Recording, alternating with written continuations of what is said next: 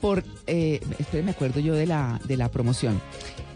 De las pompis de una bella conquistadora nació la oligarquía que todavía hoy nos domina en Colombia. ¿Ah, sí, señora. sí, señor. La hija de un español con una portuguesa. Viene Gilberto Castillo, que es un colega nuestro muy querido, que es periodista, que es historiador, por sobre todo, que ha escrito unos libros interesantísimos de historia que nosotros nunca hemos visto, que no, que no habíamos visto, pues partes de la historia esas que no le cuentan a uno. Es súper chévere. Y de eso vamos a estar hablando este miércoles, de cómo nació la oligarquía que todavía nos domina en Colombia que consta que no soy de izquierda. Y de pompis. No, señores, no, y de Bueno, usted sí. Yo puedo meter la Como siempre, bueno, muy bien, los esperamos este miércoles festivo de 7 a 10 de la mañana. Chao.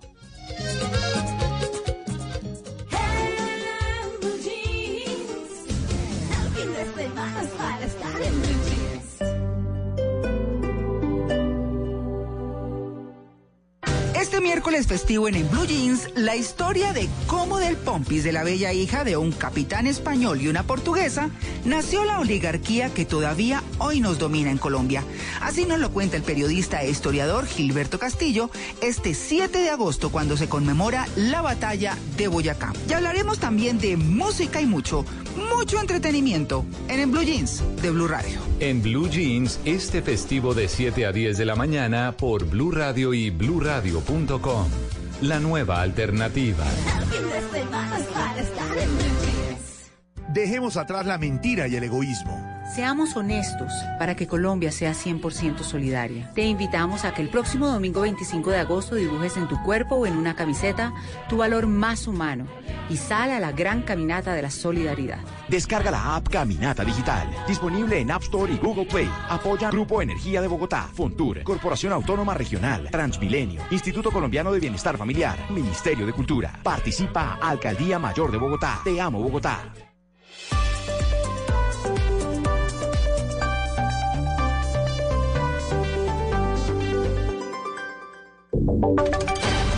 Voces y sonidos de Colombia y el mundo en Blue Radio y bluradio.com, porque la verdad es de todos. 10 de la mañana, un minuto. Estas son las noticias en Blue Radio. Mucha atención porque hay noticias buenas para Colombia en los Panamericanos de Lima. Lorena Arenas consiguió medalla de oro para Colombia en la marcha de 20 kilómetros, allí precisamente en los Juegos Panamericanos. Nos habla, nos cuenta la información, la noticia Juan Sebastián Vargas. Hola Miguel Oyentes, los saludo desde el Parque Kennedy donde se ha cumplido esta primera cita del día en el atletismo de los Juegos Panamericanos. Ganó Lorena Arenas una hora 28 minutos 3 segundos la marcha a los 20 kilómetros, nuevo récord panamericano, nuevo récord personal y además es la primera medalla de oro que se consigue en marcha en toda la historia para Colombia en esta disciplina deportiva. Lorena, pasó ya por el micrófono de Blue Radio. Eh, bueno, muchas gracias. La verdad que fue una muy buena competencia. Siempre había soñado con esto.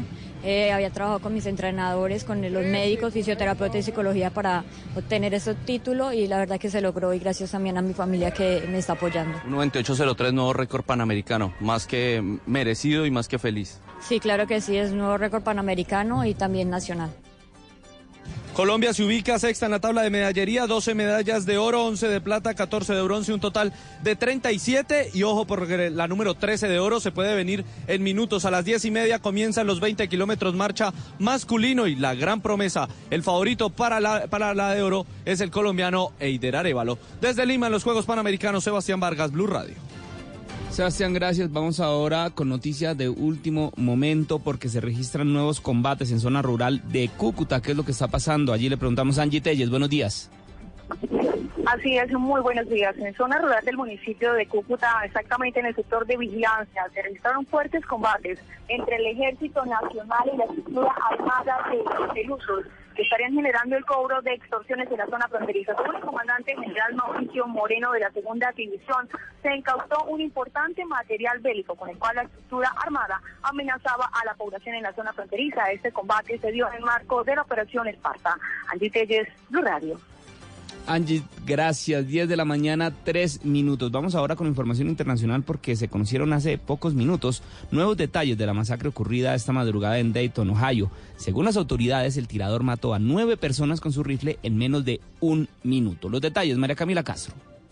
Uh, the suspect was wearing body armor and used an AK like gun assault rifle 223 caliber with high capacity magazines and he had additional magazines with him as well. Miguel, durante la rueda de prensa, el alcalde Whaley afirmó que el número de heridos es de 27 y han sido trasladados a hospitales locales por varias lesiones. Las autoridades además están trabajando con el Banco de Sangre para establecer oportunidades de donación y anunciaron que harán una vigilancia a partir de las 8 de la noche. Según el reporte médico, aún están tratando a cuatro pacientes, uno en estado crítico. Además, el alcalde señaló que han sido seis meses difíciles para la ciudad y su enfoque ahora está en las víctimas y sus familias. De igual manera, se conoció que según las autoridades, el tirador mató a nueve personas con su rifle en menos de un minuto. María Camila Castro, Blue Radio. Gracias, María Camila. Y seis personas resultaron heridas tras un accidente de tránsito que se presentó en el departamento de Casanare entre un bus y un camión. La hipótesis de las autoridades dan cuenta de que el siniestro se habría presentado por invasión al carril de uno de estos carros. Damián Landines. Así es, Miguel, pues de estas seis eh, personas heridas, habrían tres con eh, lesiones de consideración, luego de que se presentara este accidente entre un bus y un camión que se movilizaba por la vía que comunica a Monterrey con Villanueva Casanare. Los hechos que han sido relatados por las autoridades a Blue Radio es que todo se habría presentado cuando un camión estaba estacionado sobre el carril por fallas mecánicas y otro furgón que iba en ese sentido, pues intentó sobrepasar al vehículo barato pero finalmente terminó chocando de frente con el autobús. Estas hipótesis que mencionaba usted, Miguel, pues eh, dicen que una sería por la invasión al carril en sentido contrario, pero las autoridades pues han enviado a los eh, conductores de involucrados en este siniestro a realizar las pruebas pertinentes de embriaguez para saber si este accidente pues no fue ocasionado por el consumo del alcohol mientras se conducía. Damián Landines, Blue Radio. Damián, gracias. Y crece la polémica en Antioquia por la decisión de la Alianza Verde de respaldar al candidato Aníbal Gaviria en su carrera por la gobernación de ese departamento, pues según Sergio Fajardo fue nefasta y es una forma de hacer política que no honra a los verdes en Antioquia y en el país. Los detalles, Valentina Herrera como nefasta y una tendencia a estar con los vicios de la política tradicional, calificó Sergio Fajardo la decisión de la Alianza Verde de respaldar al candidato Aníbal Gaviria en su carrera por la gobernación de Antioquia. Según Fajardo, que apoya al candidato Mauricio Pérez del partido Compromiso Ciudadano, no tiene ninguna presentación el anuncio de la Alianza Verde. El Partido Verde en Antioquia tomó una decisión en el contexto que ellos pueden tomar decisiones. ¿Cómo me parece la decisión? Nefasta, es contradictoria, es una decisión de estar con la política tradicional. Estas declaraciones se suman al anuncio del Senado senador Iván Marulanda de renunciar a los cargos directivos de la Alianza Verde, precisamente tras conocer el apoyo de ese partido a Aníbal Gaviria, quien además es el candidato del Partido Liberal y tiene también el apoyo de Cambio Radical y del Partido de la U. En Medellín, Valentina Herrera, Blue Radio. Valentina, gracias y atención a esta historia. Un hombre, bajo los efectos aparentemente de alucinógenos, se hirió en el cuello y luego se lanzó a un caño de aguas lluvias. La rápida reacción de los bomberos esta madrugada en la ciudad de Cali lograron rescatarlo y salvarle la vida. Fabrit Cruz.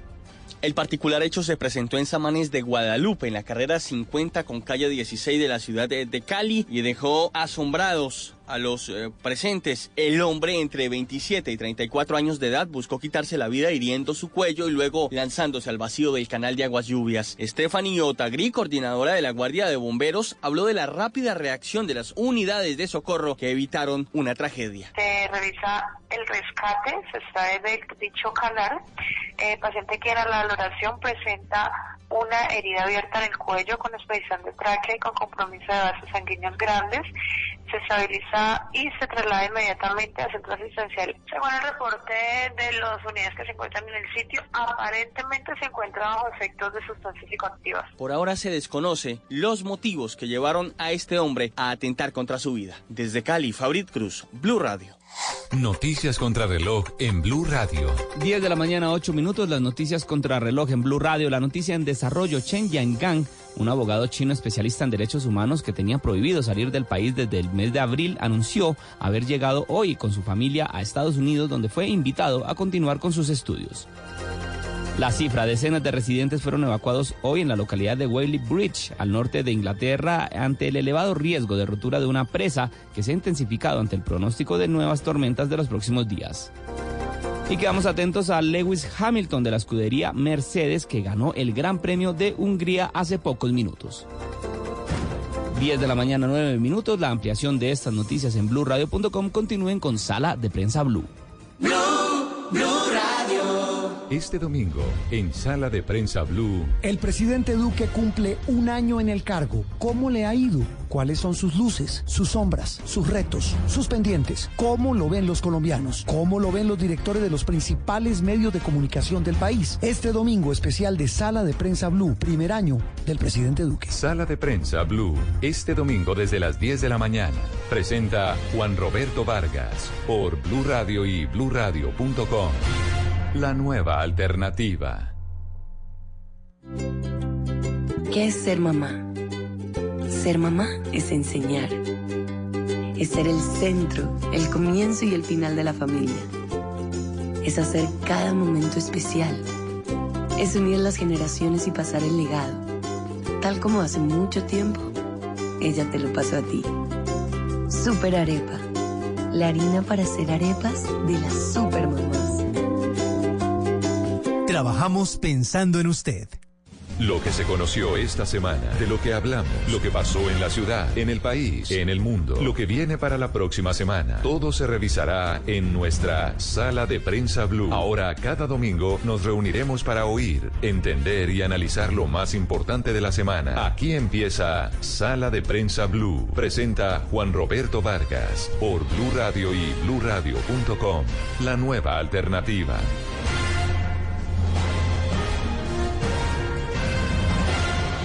Muy buenos días, los saludamos como siempre. Un gusto, un placer estar con ustedes hoy domingo 4 de agosto. Como todos los domingos, la cita infaltable que tenemos con ustedes, nuestros queridos oyentes, que nos escuchan después de las 10 de la mañana a través de todas las frecuencias de Blue Radio en Colombia y a través de las plataformas digitales de nuestra página www.bluradio.com. Muchos temas en este domingo para entender lo que pasó y entender lo que viene y con una conmemoración muy especial. Se cumple el primer año del gobierno de Iván Duque.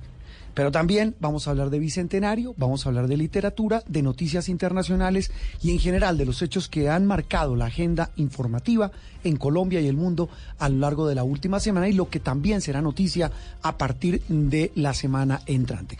Vamos a arrancar de inmediato, hablaremos con colegas, con analistas sobre lo que ha significado este año para poner en contexto las variables que indican y que demostrarían cómo le ha ido al presidente Iván Duque Márquez cuando está este 7, en tres días, a punto de cumplir su primer año de mandato. Bienvenidos, esto es Sala de Prensa Blue.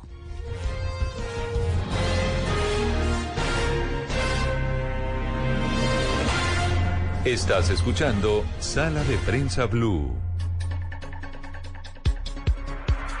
Les decíamos hace algunos instantes que mm, vamos a analizar a lo largo de estas dos horas, de aquí al mediodía, lo que ha sido lo bueno, lo malo y lo feo. Alguien dirá que es mucho más lo malo, otros dirán que hay cosas no tan malas, hay otros que definitivamente pues radicalizan sus posiciones, todo en frente a lo que piensan de la gestión del presidente Iván Duque. La eh, encuesta que hemos realizado para Noticias Caracol, Blue Radio y Revista Semana, pues entrega unos resultados interesantes, Andreina y María Camila, muy buenos días. Resultados, el primero, pues más interesante de todos, es el de la aprobación o desaprobación de la gestión del presidente.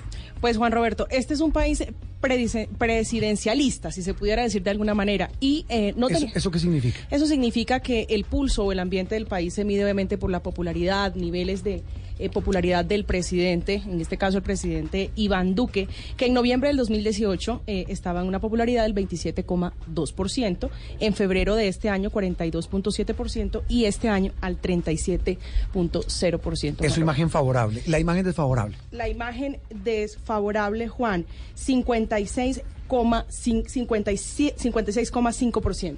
Eso en esta última medición. ¿Cómo estaba en febrero, que fue la anterior?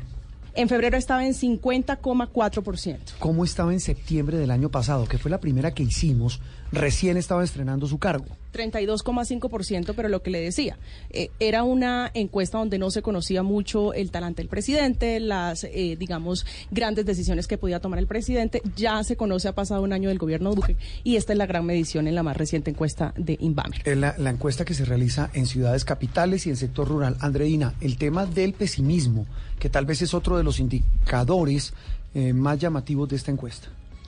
Bueno, sí los colombianos que fueron consultados piensan en un 68% que vamos por mal camino. En general, En cuando se hace la pregunta, ¿usted cómo cree que va el país? Exacto, si vamos bien o vamos mal, dicen que en 68% que vamos por mal camino y solo el 25.6% dice que vamos por buen camino. Algunos dicen, y eh, lo mencionábamos el viernes en, en Mañanas Blue con Néstor Morales, que se habla de percepción.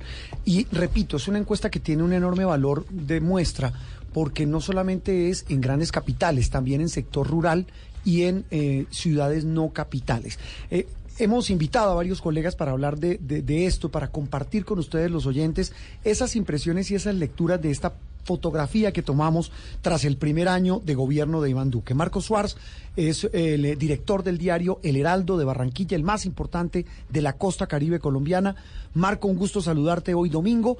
La percepción que tienen ustedes, los análisis que han hecho en El Heraldo de este primer año de gobierno visto desde la región caribe. Muy buenos días y buen domingo, Marco. Buenos días, Juan Roberto. Un saludo a tu equipo y a los oyentes. Eh, pues este ha sido un año bastante extraño. Es decir, eh, hay una sensación de que el país, de que el mandato de- del presidente Iván Duque como que no termina de aclararse o de arrancar, no tiene eh, casi que un leitmotiv Claro, en la época de Uribe era la seguridad, en, eh, cuando llega el presidente Santos es la paz y había como una claridad de cuál era el centro, el eje en el que iba a pivotar todo el mandato. En este caso no hay esa claridad, hay algunos aspectos todavía negativos, la economía está estancada, hay una sensación, acaban de salir unos datos de desempleo eh, que pese a que ha habido algunos intentos por presentarlos, eh, presentar algún aspecto positivo, como que se ha desacelerado el crecimiento del desempleo, la verdad es que son unos datos inquietantes. Eh, hay algunos aspectos también positivos eh, que, desde mi punto de vista, el, presidente Duque es una persona tranquila, eso ha, venido muy bien para el país después de tantos años de extrema polarización que sigue, pero él está dando un ejemplo de contención, tranquilidad. Eh, también es, eh, hay que ver hacia dónde va esta relación con el Congreso. Él ha eh, convertido, ha predicado eh, pues eh, el fin de la mermelada, una nueva relación con el Congreso que a veces ha dificultado la tramitación de, de, iniciativas legislativas eh, y eso también ha contribuido a crear esta especie de pantano en el que ha navegado este primer año. Eh, también ha tenido, ha sido objeto de, desde mi punto de vista, críticas injustas que se le ha acusado de estar contribuyendo al, tema de la inseguridad de los líderes sociales, un problema que viene de antes, y yo creo que él ha sido bastante claro en su condena, en su repulsa hacia ese tipo eh, de prácticas. Como estoy diciendo, es eh, un balance en el que hay muchos aspectos a analizar, pero el hecho central es que hay como una confusión. Él ha empezado, ya lleva un año y no hay, por lo menos para muchos colombianos, una claridad de cuál es el objetivo del mandato del presidente Duque. Él ha señalado a veces, ha hablado de la economía naranja, de la competitividad, eso está muy bien, pero a veces eh, la gente, la población necesita unos mensajes más categóricos, más contundentes, que todavía no han llegado. Sí, pareciera no haber como un mensaje central que la gente identifique. Si uno le preguntara a la gente en la calle, para usted, qué, ¿cuál es el aspecto más importante del actual gobierno? Pareciera no tenerlo. Y a juzgar, eh, Marco, Marco Suárez, director del diario El Heraldo, con lo que dice la encuesta de Inbamer eh, sobre el tema de los problemas que los colombianos consideran los más apremiantes. El más importante, el desempleo. Sí, Juan, en la encuesta pasada de Inbamer, acuérdese que el principal problema era la inseguridad. Sí. Hoy es el desempleo con 27,3%, le sigue la corrupción con 23,4% y la eh, inseguridad con el 8 eh, con el 12,4%. Y llama la atención un aspecto de lo que estaba diciendo María Camila sobre los resultados, Marco, que en el caso específico de Barranquilla y de la costa caribe, eh, pues eh, si bien los, los datos pues son malos, no son buenos, no son tanto como en otras regiones del país. Por ejemplo, en Bogotá le va muy mal, es la región donde, mal, donde más mal le va al presidente Duque. Pero viendo los resultados de la costa caribe, pues el desfavorable es de 47.8 de, de su gestión la califican o la desaprueban y el 42.4 la aprueba. ¿A qué se puede deber eso? Mire la diferencia con Bogotá, Marco, que en Bogotá el 70.8 desaprueba la gestión del presidente y solo el 26.3 la aprueba. Es curioso porque eso venía pasando sistemáticamente con las encuestas que se han hecho, que normalmente da una alta eh, desfavorabilidad para el presidente Duque, pero cuando venimos a la costa está como en el 47, 50%, casi que partes iguales. Eh, yo podría aventurar una hipótesis, yo no soy un experto en temas eh, demoscópicos, pero sí podría aventurar eh, y es que eh, la costa es un sitio donde normalmente, tradicionalmente, hay un voto de centro, centro izquierda, un voto liberal, no, yo no sabría bien qué etiqueta ponerle, y se valora mucho como la tranquilidad que irradia un mandatario, de que, que, por decirlo casi que frívolamente, que caiga bien, que inspire confianza. Y yo lo que creo es que el presidente Duque en la costa es visto como una persona moderada, una persona de contención después de tantos años de mucha eh, de mucha confrontación y yo creo que eso en parte ha jugado un papel fundamental, esa percepción de una persona tal vez que se le ve como un presidente decente, tranquilo, entonces se hace como compás de espera. Eh, probablemente existe la probabilidad de que yo esté equivocado en este en este análisis, eh, pero de momento no se me ocurre alguna otra explicación más de fondo.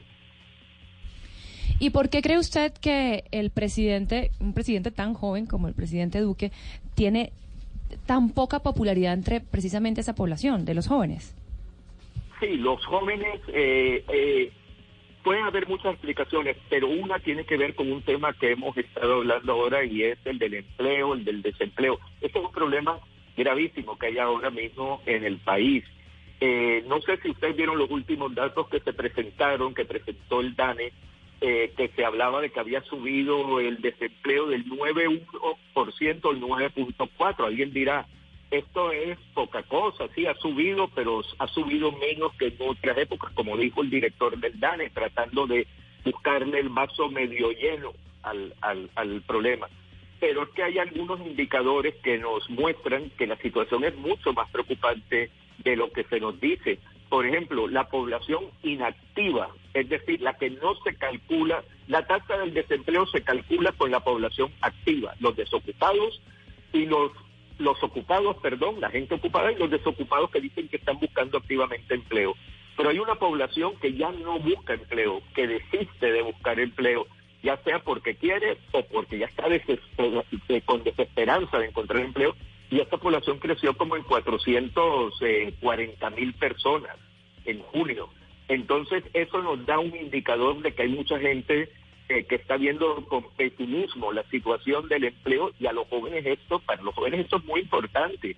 Los jóvenes a veces creemos que están hablando los grandes temas, que estamos hablando los periodistas, sobre todo en Bogotá, y uno va, como digo yo, a las escalinatas de la Plaza de la Paz en Barranquilla y los jóvenes están hablando de... De otra cosa, claro. necesitan plata, que tiene, los jóvenes no están hablando de que de o de área. No, no, no, no, no. Los jóvenes están hablando de otras cosas. Yo creo que, yo creo que Marco, el país a veces habla de otras cosas, de empleo, y eso lo refleja la misma encuesta. Qué interesante reflexión. Marco Suárez, director del diario El Heraldo. Marco, feliz domingo, muchas gracias. Valiosos aportes sobre este que es el tema, sin duda, del día y de la semana, el análisis del primer año del presidente Duque. Un abrazo y gracias por estar con nosotros.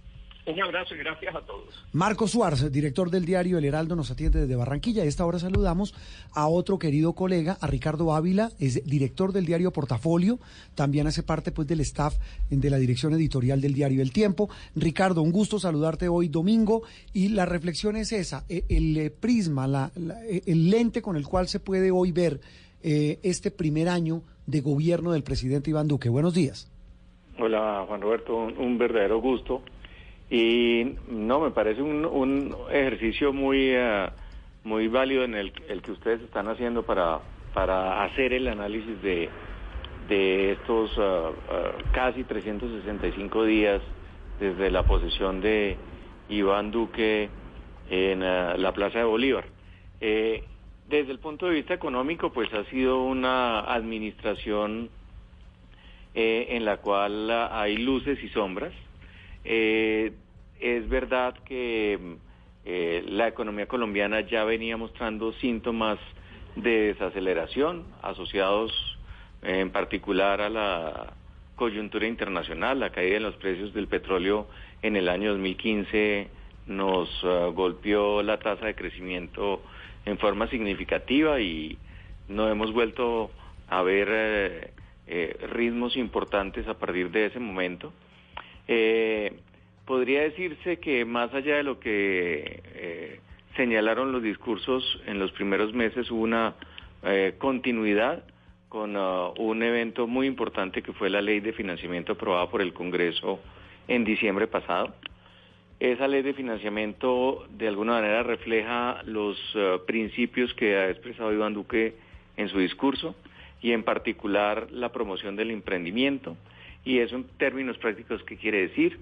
Quiere decir que se le bajaron los impuestos a las empresas por ser eh, ellas las principales creadoras de empleo en Colombia y con la esperanza de que esto fuera motivo de una de un auge en la inversión privada que crearía una especie de círculo vicioso de eh, jalonar la economía, abrir nuevas oportunidades de empleo, eh, etcétera. Sí, lo del tema del empleo complicado porque pareciera no reflejarse eso que usted dice, Ricardo, que que la rebaja de impuestos empresarios en la ley de financiamiento no estaría reflejándose en la creación de plazas de trabajo. De hecho, el tema del desempleo es el más, el problema que dicen los consultados en la, en la encuesta Inbamer, el primero que los afecta, el primero que creen que debe solucionar el gobierno. Sin duda alguna, eh, sin duda alguna, pero lo que pasa es que el tema del empleo no es un tema de, no no es algo que resulte como voluntad de un gobierno.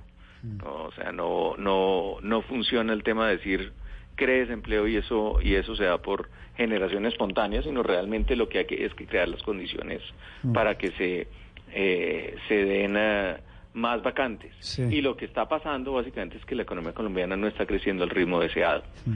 Eh, hoy en día tenemos, tenemos una tasa de crecimiento que en el primer trimestre de este año fue 2,8% es una tasa de crecimiento igual a la del último trimestre de la, del año 2018 y aunque no conocemos cifras más recientes, la verdad es que el Banco de la República acaba de rebajar su perspectiva de crecimiento. No creceríamos al 3,6, que es la meta oficial en el 2019, sino al 3,1. Y ese ritmo es insuficiente para que las tasas de desempleo en Colombia bajen. De la manera que ese sigue siendo la asignatura. El gobierno todavía está eh, confiado en que esa estrategia, bajarle los impuestos a las empresas, tendrá, eh, tendrá eh, resultados, pero la verdad es que eso no lo hemos visto todavía y por supuesto que la angustia de la gente, sobre todo cuando no tiene trabajo, pues no da espera y no aguanta una promesa de espérese uno o aguante eh, dos o tres años que vamos a ver eh, la luz al final del túnel. Exactamente, una cosa son los cálculos macroeconómicos y otra el día a día de los colombianos. Eh, Ricardo, tal vez una pregunta final. Eh, el presidente, si usted lo ve, en términos generales, él se ha sintonizado cuando habla con los temas que a los colombianos, o creería uno, en buena medida, pues tienen posturas que se identifican con él. Le pongo tres, Jesús Santrich, el tema Venezuela y el tema, entre otros, de la fumigación. Bueno, y le pongo uno más, el de, el, eh, el, de la dosis mínima. El presidente dice cosas que la gente, mucha, el grueso de la gente quiere oír. Pareciera eso no traducirse en el respaldo de los colombianos al presidente. Ahí, ¿cuál puede ser el cortocircuito? Yo creo que el presidente no ha sido capaz de convencer a la ciudadanía de que se identifica con sus angustias y con sus problemas. Y cuando uno mira las encuestas, ¿qué es lo que le inquieta a la gente en el punto de vista, desde el punto de vista de la economía? Sin duda alguna el tema del empleo, pero desde el punto de vista de los otros temas está la inseguridad y está la corrupción. Y adicionalmente la calidad de vida en las ciudades. ¿Por qué? Lo, lo menciono de manera particular porque el epicentro del pesimismo en Colombia es Bogotá, en donde, por ejemplo, juega muy fuerte el asunto de la movilidad básicamente el tiempo de desplazamiento entre un lugar y otro. Y en la medida en que el presidente mantenga un discurso mucho más elevado de las inquietudes del día a día de la gente. Básicamente el colombiano promedio siente que en la Casa de Nariño eh, no se preocupan tanto por sus urgencias, por sus inquietudes. Yo creo que hasta tanto no cambie ese discurso y no haya maneras de demostrar que efectivamente hay esa sintonía entre el presidente y las angustias de la población, esos números eh, que muestran los sondeos no van a mejorar. Sí, son muchos factores los que hay que tener en cuenta, Ricardo, y, seguramente vendrá mucho más tiempo para seguir analizando, como dice usted, tal vez esa frase eh, eh, pues es bastante gráfica, las luces y las sombras, no solo de la economía, sino también de un gobierno que está completando un año. Ricardo Ávila, director de portafolio, muchas gracias por estar en Sala de Prensa Blue. Al contrario, muchas gracias y un abrazo. En instante regresamos porque nos quedan varios temas. Los problemas, bueno, Andreina, ya vamos a hablar ineludiblemente de un tema doloroso para usted y para muchos, como es el rechazo a los venezolanos que dicta la encuesta Inbamer. Sí. Tiene unos resultados alarmantes. Muy, muy alarmantes. Sí, muy alarmante el rechazo de la población con este tema pues de la migración que claramente está afectando en todos los ámbitos a Colombia. Y el otro tiene que ver con los problemas que dicen los colombianos no se están solucionando. El, país va por mal camino y esa es la gran cifra que entrega esta encuesta, Juan. 68% de la población cree que vamos mal. Pero mire, lo que más preocupa, la inseguridad o las cosas que van empeorando, más bien, 84,6%, el desempleo 86,6% y la corrupción 89,0%. ¿Es percepción o realidad? En instantes lo seguimos discutiendo con colegas de diferentes medios. Esto es Sala de Prensa Blue.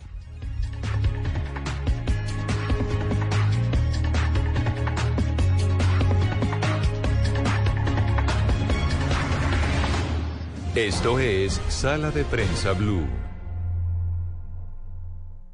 ¡Ay, qué orgullo!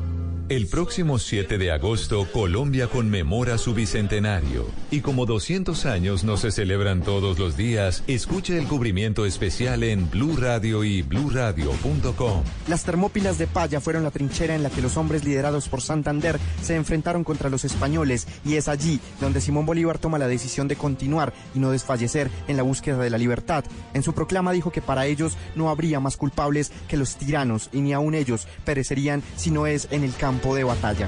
Colombia Bicentenaria, nuestra historia, nuestra independencia. Colombia en Transición lo invita al conversatorio regional en Cúcuta. Hablemos de verdad. Los retos de buscar la verdad en medio del conflicto. Hotel Casino Internacional, 15 de agosto, 8 de la mañana. Inscripción gratuita en eventoscolombia2020.elespectador.com. Una iniciativa de Colombia 2020 del Espectador en asocio con la Unión Europea y el respaldo de la Embajada Alemana. Este domingo en Encuentros Blue, Poesía para Todos con Lorena Otálvaro. Sabiduría, alimento para el alma con el escritor Leonardo Cristus. Buena música y mucho más en Encuentros Blue. Para vivir bien. Por Blue Radio y bluradio.com. La nueva alternativa. Quitemos el odio y el rencor de nuestras vidas. Perdonemos para que Colombia sea 100% solidaria. Te invitamos a que el próximo domingo 25 de agosto dibujes en tu cuerpo o en una camiseta tu valor más humano y sal a la gran caminata de la solidaridad. Descarga la app Caminata Digital, disponible en App Store y Google Play. Patrocinan Bancolombia, Cruz Verde, Condones Piel, De Todito, Subsidio, Grupo Argos. Apoya Ministerio de Cultura. Participa Alcaldía Mayor de Bogotá. Te amo Bogotá.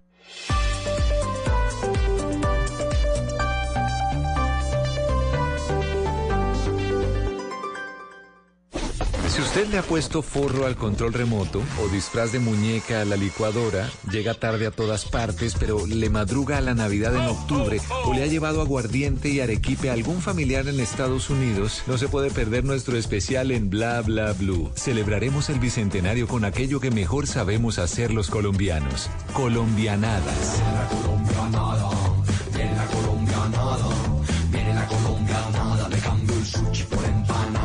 Las mejores 200 colombianadas en Bla Bla Blue. Del 29 de julio al 8 de agosto. Bla Bla Blue. De lunes a jueves desde las 10 de la noche por Blue Radio y bluradio.com. La nueva alternativa. Eres un romántico empedernido. Sabes que por amor haces lo que sea. Incluso cocinar las más ricas pastas. Y traer a tu casa una de las ciudades más románticas del mundo. Donde Romeo y Julieta se amaron por siempre. Sin duda, eres un campeón. Una de las capitales mundiales de la ópera. Para ti, nada es imposible. Apuesto a que eso no se lo esperaba. Pastas Verona. Si sabes de amor, sabes de pasta. Trabajamos pensando en usted. Esto es Sala de Prensa Blue.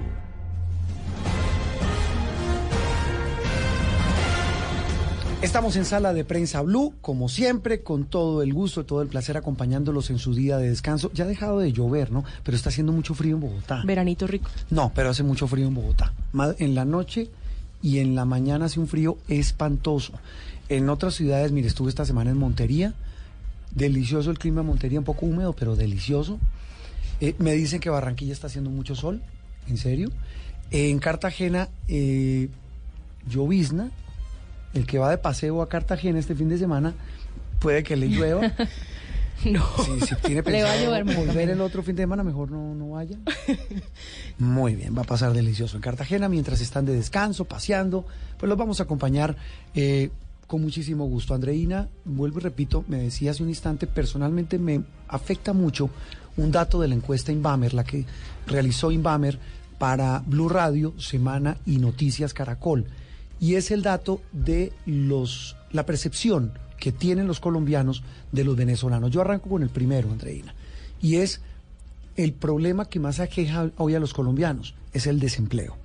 Hoy, a pesar de que el DANE dice que en junio bajó un poco comparado con lo que había pasado en mayo de este mismo año, el desempleo sigue subiendo. Y lo más grave, el deterioro del mercado laboral es terrible. Los puestos de trabajo que se han marchitado, la gente que ya ni siquiera busca trabajo. Y súmele a eso un ingrediente que fue explosivo esta semana, que lo dijo la ministra de Trabajo, Alicia Arango, en una entrevista que hemos hecho en Noticias Caracol con varios ministros en el corte de cuentas del gobierno Duque, Andreina y Oyentes, y por primera vez un alto funcionario de Estado reconoce que la migración venezolana está generando o está afectando las cifras de desempleo, está contribuyendo al desempleo. Esa frase, entre muchas otras cosas, pues encendió el avispero, porque que un ministro de Estado lo diga con ese nivel de seguridad, pues genera mucha, mucha alarma. Tan es así que muchos empiezan a hablar de una palabra horrible en la que yo no he querido pensar, y es la de la xenofobia. La de los, incluso, estamos en elecciones, ¿no? Estamos en campaña política rumbo a las elecciones locales, que son muchas veces, dice la gente, más importantes que las presidenciales. Las elecciones de alcaldes, gobernadores, concejales, diputados. Imagínese, Andreina, el político que empiece a decir, a capitalizar eso, eso que usted va a leer, esos datos, diciendo, mire, es que hay que sacar a los venezolanos. Los datos son preocupantes. El primero es la percepción que tienen los venezolanos, los colombianos, sobre los venezolanos que quieren quedarse.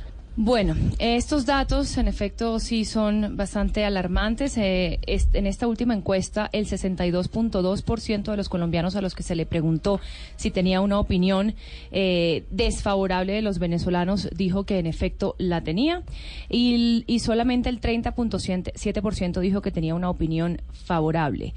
Obviamente no se puede tapar el sol con un dedo y se sabe que este es un problema que está causando eh, una desestabilización en la ya complicada eh, eh, situación colombiana. Ya antes de esta eh, de este ingreso masivo de, de migrantes había serios problemas. Lo que lo que es preocupante de esa palabra que usted dice y es la xenofobia es que se culpa al extranjero de eh, ese tipo de cosas, de, de- de que no hay trabajo, de pero también yo creo que hay que apuntar y hay que ver, y usted que dice que ahora la ministra Alicia Arango esta semana reconoció eh, que el problema de los venezolanos en efecto está eh, dañando, Impactando en el impactando en el desempleo, también hay que ver cuáles son las políticas de Estado, porque es que esto no es no se va a detener. La avalancha de venezolanos va a seguir. O sea, no- ¿cuáles mire- son las políticas que van a hacer para poder, eh, eh, digamos, porque es que eh, una, una, una oleada de xenofobia y de violencia contra los venezolanos no, no le conviene no solo a los venezolanos, tampoco le conviene a los, a los a nadie. Mire, eh, un- una cifra antes de ir con nuestro siguiente invitado. a propósito de eso. Eh, eh, Esta semana Migración Colombia casualmente entregó el reporte más reciente del censo de venezolanos que han entrado al país. En este momento en Colombia hay un millón cuatrocientos mil venezolanos, de los cuales 600 mil lo han hecho en forma regular y el resto en forma irregular. Pero la cifra ya demuestra que estamos hablando de un millón cuatrocientos mil venezolanos. Eso es la población de una ciudad mediana tirando a grande en Colombia. Es decir, estamos hablando de una población gigante con todos los retos y todo lo que eso implica. En febrero de eh, este año, los colombianos estaban a favor eh, en un 56% de acoger a los venezolanos. Hoy la cifra... Eh, pues es el 52% de rechazar a los venezolanos, pero hay una un poco más preocupante, Juan, también que tiene que ver con el 54.1% que apoyaría un eventual cierre de la frontera para Ese es el que iba a preguntar, el del cierre de la frontera. Y hay uno incluso mucho más grave, que ya los colombianos están de acuerdo, los consultados, una buena mayoría, eh, sobre una posible invasión a Venezuela, una invasión en este caso de Estados Unidos a Venezuela. Exactamente. En la pregunta que dice, ¿está usted de acuerdo o en desacuerdo con una intervención militar por parte de Estados Unidos a Venezuela? El 49.1% está de acuerdo y en desacuerdo el 45%. Y luego preguntan si, si, está de acuerdo con que el gobierno colombiano permitiera el tránsito de tropas de Estados Unidos para intervenir a Venezuela y dicen el 51% que está en desacuerdo y el 43% que está de acuerdo. Es una cifra alta, pues obviamente es muy una medida pone muy a pensar, digamos, de- del péndulo de la gente diciendo, bueno, que, que, que invadan Venezuela, pero que no pasen por acá. Más o menos esa Exacto. sería la traducción. Seguimos hablando con eh, colegas de diferentes medios sobre el primer año de gobierno del presidente Duque. Fernando Quijano, eh, conocido de hace mil años, director del diario La República, colega entrañable de muchos cubrimientos económicos. Fernando, gusto saludarte hoy domingo en Sala de Prensa Blue. Y la reflexión, el primer año de Duque, ustedes eh, allí en el diario La República especializado en economía y negocios, ¿cómo lo ven? Ricardo Ávila decía hace algún instante, el director de portafolio, que hay luces y sombras, todo tiene cosas buenas o malas. Como dicen ustedes los economistas, ¿el vaso medio lleno o el vaso medio vacío? ¿Cómo lo ve usted? Muy buenos días, Juan Roberto. Mire, el tema del, del corte de cuentas del primer año es más que necesario. Nosotros desde hace varios años venimos haciendo una encuesta a 650 empresarios para que califiquen el gobierno nacional. ¿Qué nos dio la encuesta? Nos dio un gobierno que tiene en promedio tres. Mm, Presidente o sea, le ponen ¿De uno a tres, cinco? de 1 a 5 y son empresarios, en la encuesta la publicamos con el nombre del empresario al cual encuestamos y llaman la atención varias cosas. Uno, que la incertidumbre económica se ha mantenido a lo largo de, la, a lo largo de este año. ¿Basada en, en qué cosas? Acuérdese que una vez arrancó el gobierno, radicó a los pocos días la ley de financiamiento. Sí. La ley de financiamiento lo desgastó, desgastó al gobierno y, se sentaron las supuestas bases de que se le iba a rebajar la carga tributaria a los empresarios para que estos pudieran invertir y esas inversiones generaran empleo. Los estaba escuchando ahora, las cifras del desempleo son dramáticas y cerca, es que aquí tenemos un, un vicio, eh, Juan Roberto, y es que siempre expresamos el desempleo en porcentajes. Los porcentajes no dicen nada. No. Yo lo invito a que, a que reemplace, eh, eh, reemplace ese 9,4 que creció el desempleo en junio por 2.360.000 colombianos que no tienen empleo. Mm. Y yo oyéndolo se me ocurrió una cosa ahora, que en la República deberíamos siempre sacar el desempleo con la cifra neta, no con el porcentaje. Así uno se daría cuenta realmente si hay más colombianos sin trabajo o menos colombianos eh, buscando empleo. Mm. Entonces, O, otra cifra, Fernando, lo interrumpo. Eh, de los 23 millones de colombianos que tienen trabajo, 9 millones se ganan menos del mínimo. Exactamente, tenemos un problema de ingresos importante. Ahí hay varias cosas, y yo los escuchaba con el tema de Venezuela, hay varias mentirijillas. Y A es ver. echarle la culpa a los venezolanos del desempleo. Mire, Ah, lo que mencionaba si Andreina. ve- sí, si usted ve que las ciudades con menos desempleo son Cartagena 7,3, es decir, está muy por debajo del promedio nacional, es 7,3 y eso que es una ciudad sin alcalde. Barranquilla, 8%. Y Pereira, 8%. Las que más contribuyen al desempleo. Quibdó, 20%. Valledupar, 16% y Armenia, y Armenia 15%. ¿Dónde está la reflexión? Las ciudades donde más llegan venezolanos, llámese Barranquilla, Cartagena y Pereira, tienen desempleo de un dígito.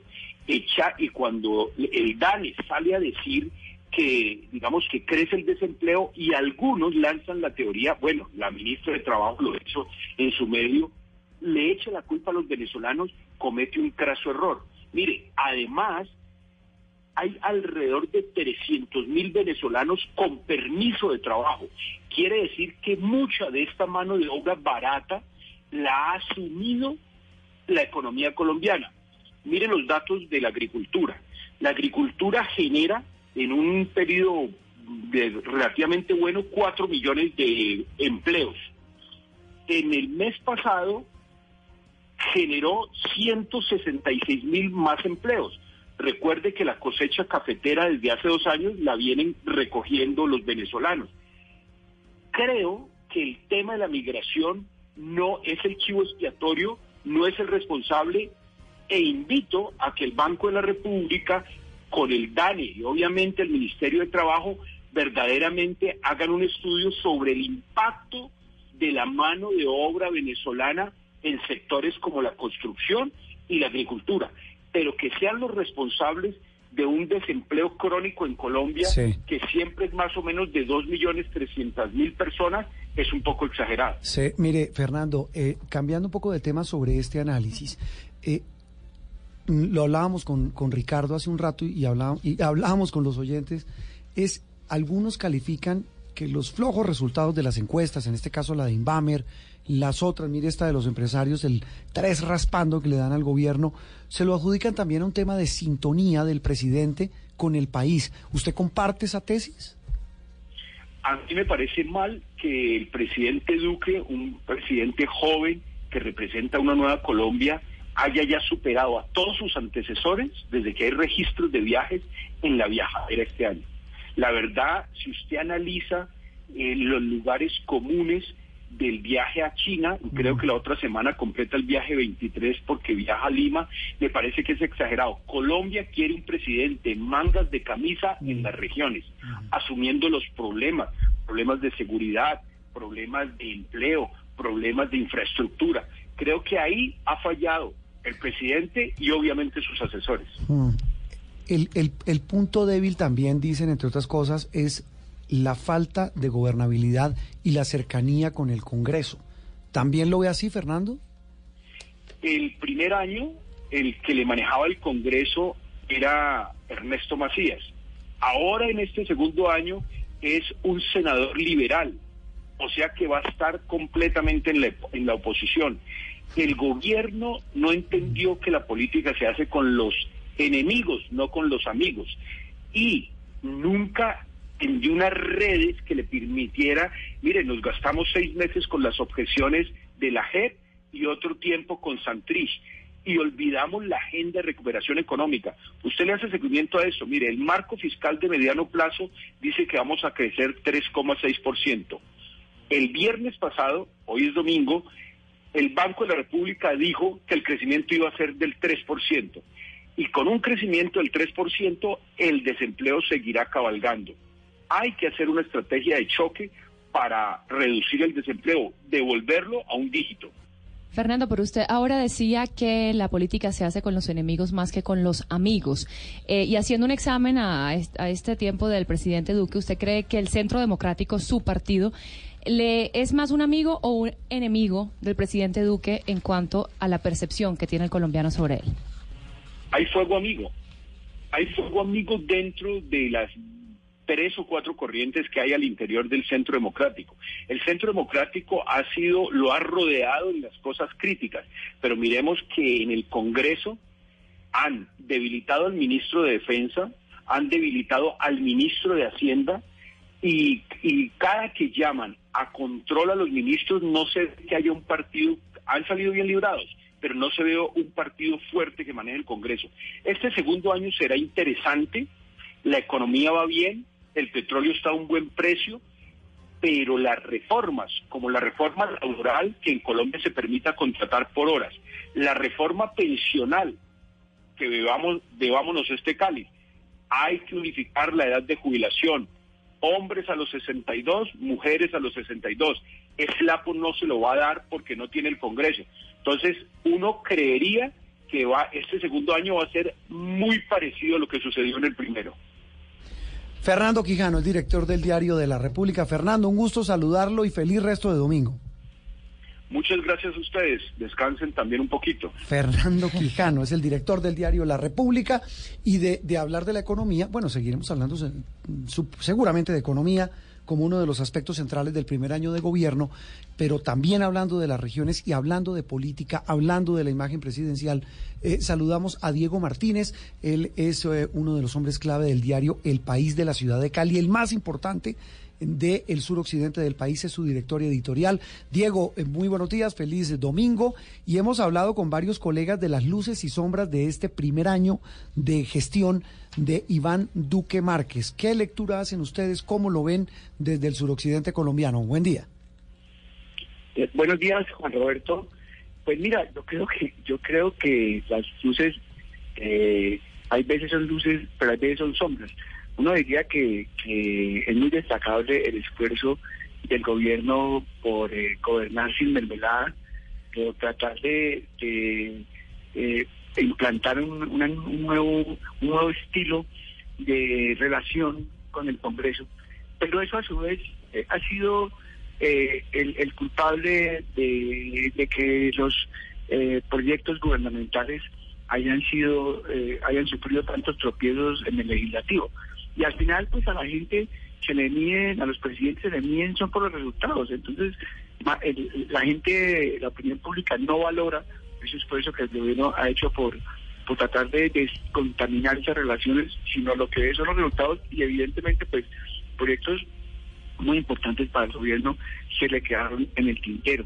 Eh, yo no sé, me, me parece que, que el presidente, todo el mundo lo conoce que es una persona bien intencionada, que es un, buen hombre, eh, pero, pero yo creo que evidentemente eh, se le ha visto un poco de, falta de experiencia eh, y es natural, pues no, no había tenido un reto ni parecido ni, ni mucha trayectoria eh, en la administración pública, eh, pero en, en líneas generales yo creo que eh, el país le reconoce las buenas intenciones, pero los resultados de pronto no son los que se esperaban eh, hace un año.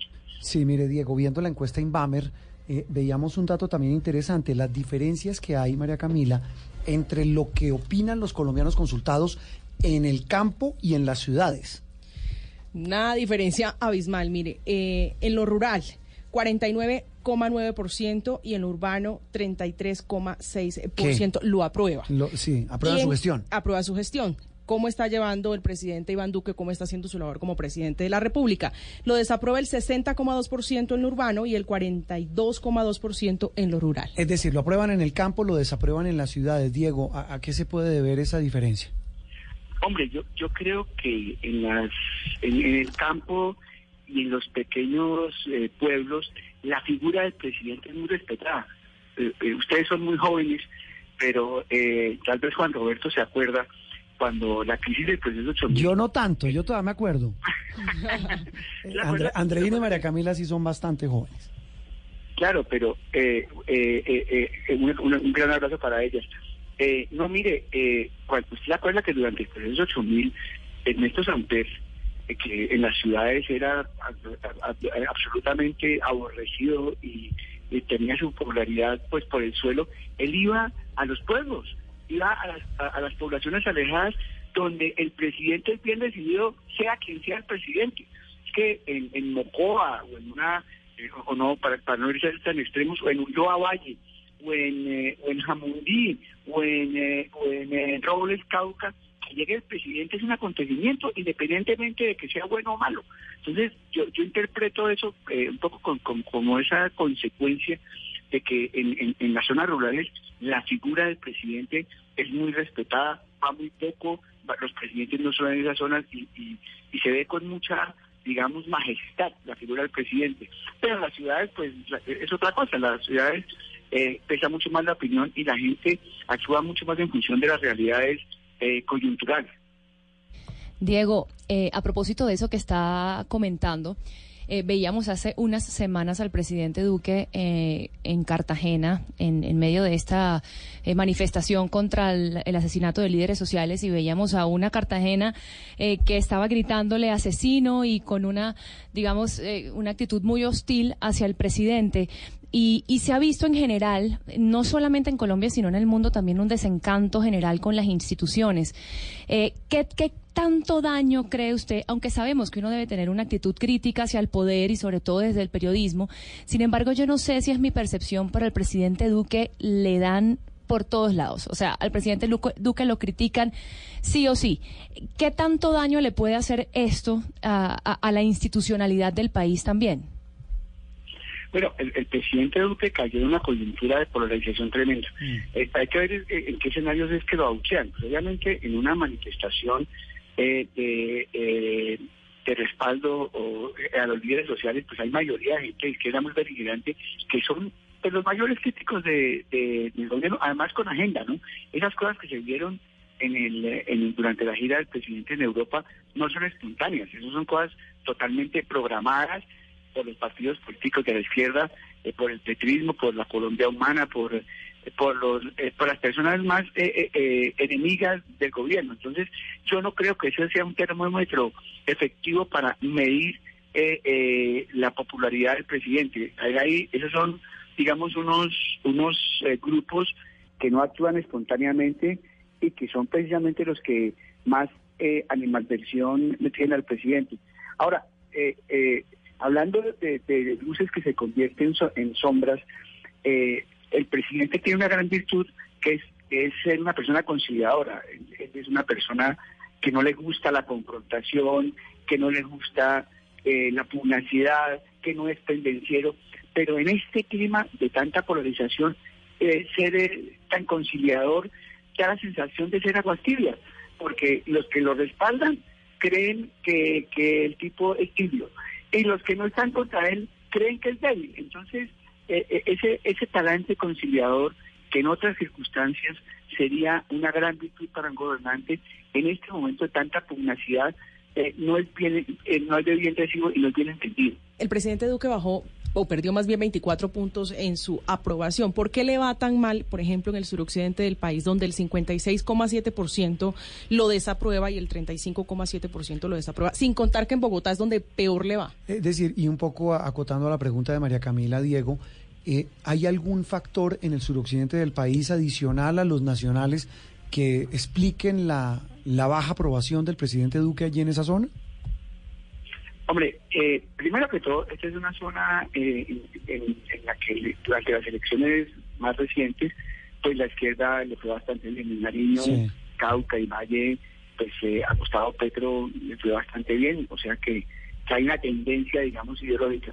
Y, y yo creo que eh, en- en- dentro de otros sectores de, de opinión, pues hay, hay, hay, hay mucha incertidumbre y mucha desazón por el tema de los cultivos ilícitos. Eh, eh, aunque aunque el último reporte de Naciones Unidas habla de una breve disminución, pues aquí, eh, estábamos esperando una acción mucho más contundente, mucho más clara, una directriz mucho más diáfana del gobierno frente a este fenómeno que es el gran generador de la inseguridad que se vive en el suroccidente. No olviden ustedes que Cali es la ciudad con más homicidios eh, eh, del país. Eh, y entonces, eh, pues, eh, al, al no haber una reacción importante o una un plan claro de lucha contra esos contra este fenómeno del narcotráfico y de los cultivos ilícitos, pues la inseguridad persiste, los robos están disparados, los homicidios han bajado un poco, pero siguen siendo altísimos, y eso se traduce en que la gente tiene miedo, que la gente está asustada, en que la gente eh, eh, no se siente bien y pues, evidentemente pues eh, mira hacia el gobierno y mira hacia que las que las expectativas que había pues no se han cumplido. no se han cumplido las expectativa- expectativas. Diego Martínez, director editorial del País de Cali, gracias por ayudarnos eh, y ayudarle a los oyentes de Mañanas Blue y de Sala de Prensa Blue a entender un poco este asunto, el primer año de gobierno del presidente Duque. Muy amable y feliz resto de domingo, Diego. Juan Roberto, muchas gracias. Un gran abrazo para Andreina y para María Camila. Abrazo, Diego. Muy bien. Vamos a hacer una pequeña pausa en instante. Vamos a hablar de la, de la reina rebelde. ¿Cómo es la historia? Sí, esta es una, una princesa, era la esposa de el todopoderoso de Abu Dhabi, que es un hombre que sus dos hijas ya se le intentaron escapar alguna vez Y esta se logró y volar. ahora esta es la esposa y se voló. Ahorita les cuento porque parece de película. Muy bien, parece de película. Esta noche, en la edición central de Noticias Caracol, el corte de cuentas al primer año del gobierno Duque. Eh, regresamos en instantes aquí en Sala de Prensa Blue. Esto es Sala de Prensa Blue. Este miércoles festivo en, en Blue Jeans, la historia de cómo del Pompis de la bella hija de un capitán español y una portuguesa, nació la oligarquía que todavía hoy nos domina en Colombia.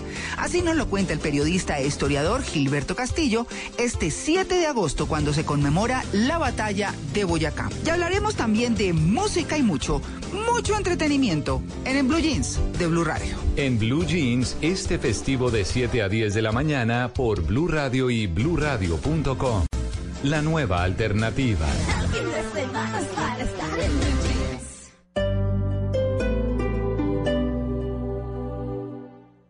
La Alcaldía de Bogotá, en el marco del Festival de Verano y La Calle, te traen a lo mejor de diferentes universos musicales en un mismo escenario y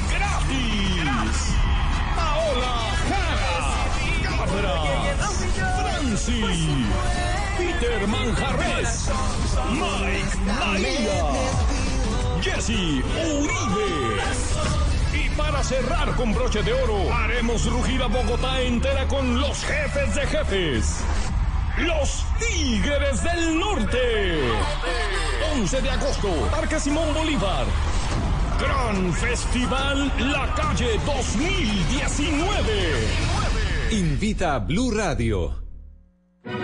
El Teatro Mayor Julio Mario Santo Domingo en coproducción con la Ópera de Colombia presenta El Barbero de Sevilla de Rossini con la Orquesta Filarmónica de Bogotá 21, 23 y 25 de agosto. Compre ya sus entradas a través de primera fila o en taquillas del teatro. Apoya a Bancolombia y Caracol Televisión. Invita a Blue Radio y Alcaldía de Bogotá. Más información www.teatromayor.org. Código PLEP VSF 207.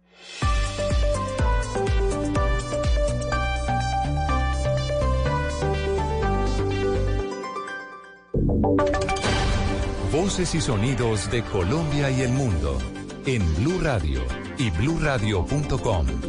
Porque la verdad es de todos. 11 de la mañana, un minuto. Estas son las noticias en Blue Radio. Continúan los golpes a la guerrilla del EPL en la zona del Catatumbo. Las autoridades lograron en las últimas horas capturar a alias Chagui, quien lideraba en esa región del norte de Santander acciones terroristas y de narcotráfico. Los detalles los tiene Cristian Santiago. Tropas eh, del Ejército Nacional lograron en las últimas horas capturar a Alia Chagui, cabecilla de narcotráfico de la Comisión Víctor Navarro Serrano del EPL, después de un trabajo de inteligencia militar y un seguimiento permanente a las estructuras terroristas que delinquen en el Catatumbo. Las tropas de la Fuerza de Despliegue Rápido número 3 lograron establecer el paradero de Alia Chagui, dando cumplimiento a la orden de captura vigente por los delitos de concierto para delinquir y fabricación de estupefacientes. Este sujeto de 36 años era quien direccionaba el proceso de narcotráfico en el área del Catatumbo y en municipios fronterizos como el Zulia, San Cayetano, Los Patios, Villa del Rosario y Puerto Santander, además en el área metropolitana de Cúcuta. Con esta captura se golpea estratégicamente al EPL, el cual ha sido centro y promotor de acciones terroristas en toda esta región. En Ocaña, Cristian Santiago, Blue Radio. Cristian, gracias. 11 de la mañana, 2 minutos y 16 personas que conformaron una red dedicada a alterar medicamentos de contrabando que venían desde Ecuador y Venezuela para venderlos en Colombia fueron capturados por la fiscalía, fueron capturados por la fiscalía cuando tenían en su poder una tonelada de fármacos avaluada en más de mil millones de pesos. Damián Landines. Aquí.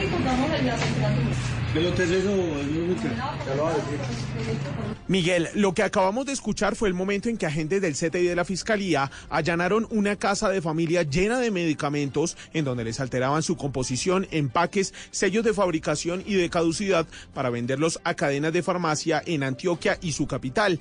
Entre la mercancía modificada por esta organización conformada por 16 integrantes que fueron capturados, hay tratamientos para la hemofilia, diabetes, artritis y cáncer. Según el ente investigador, dichos medicamentos eran traídos en carro desde Venezuela y Ecuador, terminaban en casas en Cartagena y Santa Marta, en donde finalmente eran alterados. Los fármacos que a veces llegaban vencidos y en mal estado terminaban en Antioquia, donde se ofrecían por precios inferiores. Por eso la Fiscalía les imputó a los 16 implicados los delitos de concierto para delinquir, corrupción, usurpación de derechos de propiedad industrial y enajenación ilegal de medicamentos. Damián Landines, Blue Radio.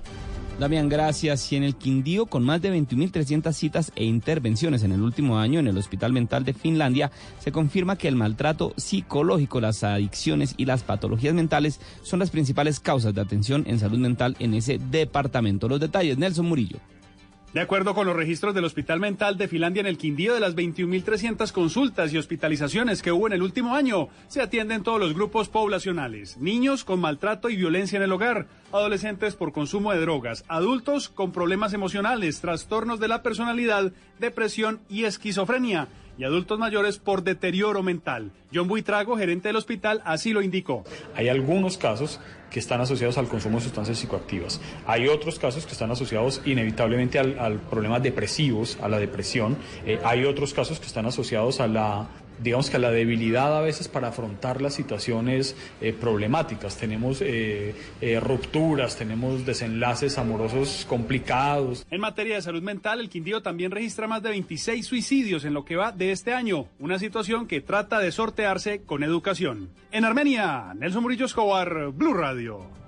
Nelson, gracias. 11 de la mañana, 5 minutos y en información internacional. Hace pocos minutos se conoció de otra balacera que ocurrió en Estados Unidos esta madrugada, esta vez en la ciudad de Chicago. ¿Qué detalles se conoce, María Camila Castro? Miguel, buenos días. Con este ya son tres tiroteos en menos de 24 horas. El incidente fue en Douglas Park, cuando un hombre abrió fuego desde un Chevrolet Camaro negro. Entre los heridos está un hombre de 21 años que fue herido en la ingle y lleva al hospital Mount en, este, en estado crítico. Una mujer de 25 años también fue herida en el brazo y en su pierna, pero están en condiciones estables. Se vio a unas personas caminando después, justamente después del ataque, en el parque, en el perímetro, para buscar con sus celulares los objetos perdidos. Y este se suma a los recientes tiroteos de este fin de semana en Texas y Ohio que causaron una trein- más de 30 víctimas mortales. María Camila Castro, Blue Radio. Mara Camila, gracias. 11 de la mañana, 6 minutos. Vamos ahora con la actualidad del deporte con Pablo Ríos. Esto imposible, ¿no? No, es imposible. Imposible. Y ahora Basinchenko, que tuvo tres o cuatro interrupciones en Se el juego. está por- disputando a esta hora la final de la Community Shield, la recopa inglesa, el campeón de la liga contra el campeón de la FA Cup.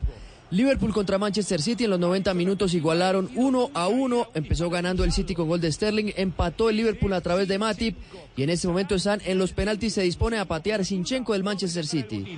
Ese es el ucraniano Sinchenko cruzado y gol. ¡Gol del City! Acertó Con este tanto se pone 4 a 3 la serie de los penaltis para el equipo de Pep Guardiola. Los cuatro han sido marcados por el City, mientras que en el Liverpool solamente hubo un fallo que fue Wijnaldum, el holandés. Viene ahora el turno del Liverpool, que si lo llega a errar sería City el campeón. Viene Mohamed Salah, delantero egipcio del Liverpool. 4 a 3 la serie en este momento a favor del Manchester City. Mientras cobra Salah, les contamos que confirmó ya el América de México, el equipo donde estaba el colombiano Mateus Uribe, que precisamente el volante de la selección Colombia pasa al Porto de Portugal. Gol, qué bien que le Ah, pegó. ¿Y cómo se tiró? Con eh? qué firmeza le pegó Salah. Ahora estamos en la etapa del gol de oro para Pep Guardiola y para el City. Buscar Marcó Salah entonces por el Liverpool, 4 a 4 está la serie en este momento. Viene el último cobro para el Manchester City. Va Gabriel Jesús, el brasileño, que si marca le da el título al equipo de Josep Guardiola, el español. Atajado ya Claudio Bravo, el chileno, por Manchester City. Recordemos, se lo tapaba Vinaldum. Y viene Gabriel Jesús para el último cobro del equipo ciudadano. Va el brasileño. Jesús a resolverlo. Ahí está Jesús.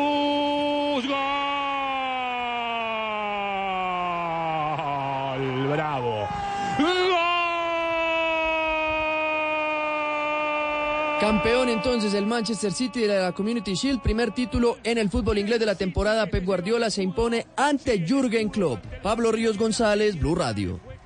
Noticias contra reloj en Blue Radio.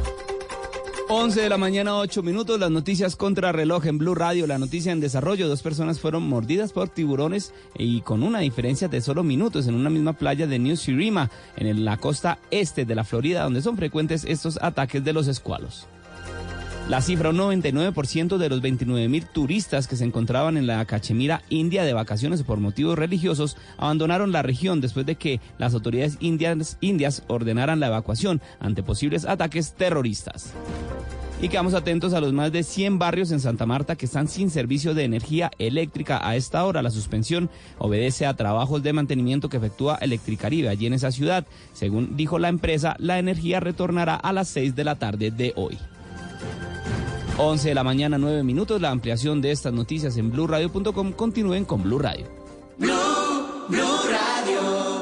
Estás escuchando Blue Radio, un país lleno de positivismo, un país que dice siempre se puede. Banco Popular. Siempre se puede tener casa propia con nuestras tasas preferenciales para crédito de vivienda. Aprovecha esta oferta exclusiva disponible en el Gran Salón Inmobiliario de Corferias y adquiere tu crédito con grandes beneficios. Te esperamos del 8 al 11 de agosto en el stand 402, Banco Popular. Somos Grupo Aval, vigilado Superintendencia Financiera de Colombia. Usted es de los que aplaude cuando aterriza el avión, ha colgado una mata de sábila en la puerta de la casa o lame la tapa del yogur antes de tomárselo, no se puede perder nuestro especial en Bla Bla Blue. Celebraremos el bicentenario con aquello que mejor sabemos hacer los colombianos, colombianadas. colombianada, viene la colombianada, la colombianada, Las mejores 200 colombianadas en Bla Bla Blue. Del 29 de julio al 8 de agosto. Bla Bla Blue. De lunes a jueves desde las 10 de la noche por Blue Radio y bluradio.com. La nueva alternativa. Esto es Sala de Prensa Blue.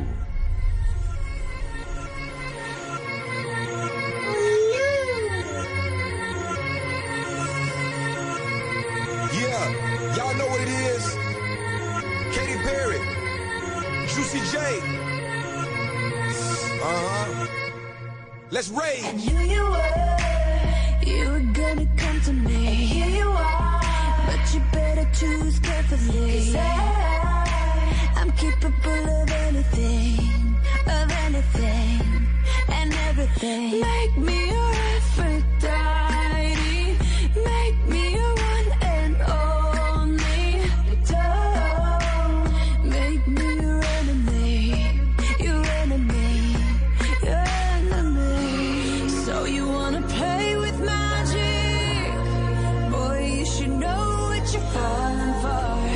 Continuamos en Sala de Prensa Blue. Arrancamos este tercer segmento de nuestro espacio de hoy, domingo 4 de agosto.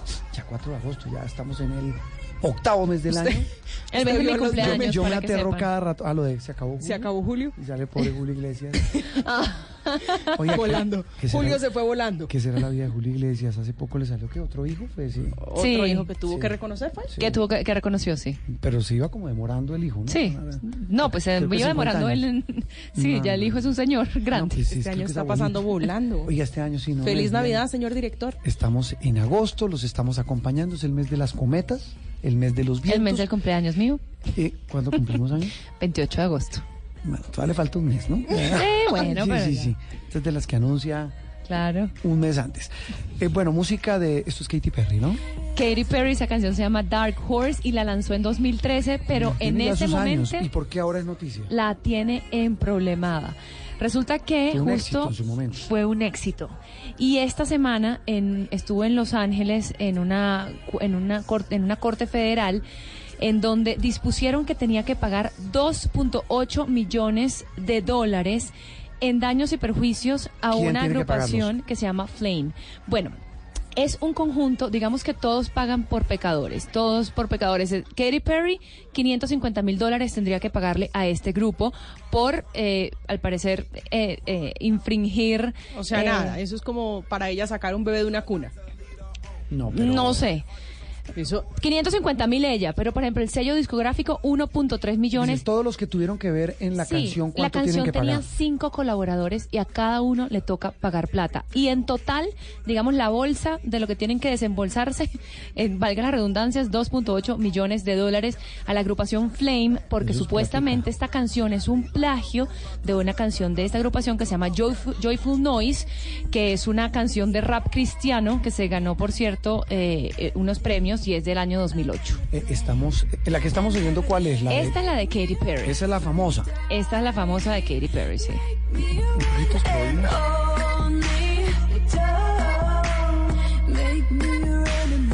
Ok, ahora digamos la, la de los agraviados, la de, las, la de los afectados. Flame, aquí se la pongo. A ver.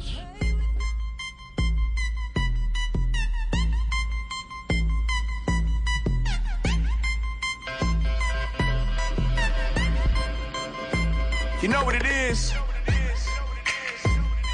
I love it. Yeah.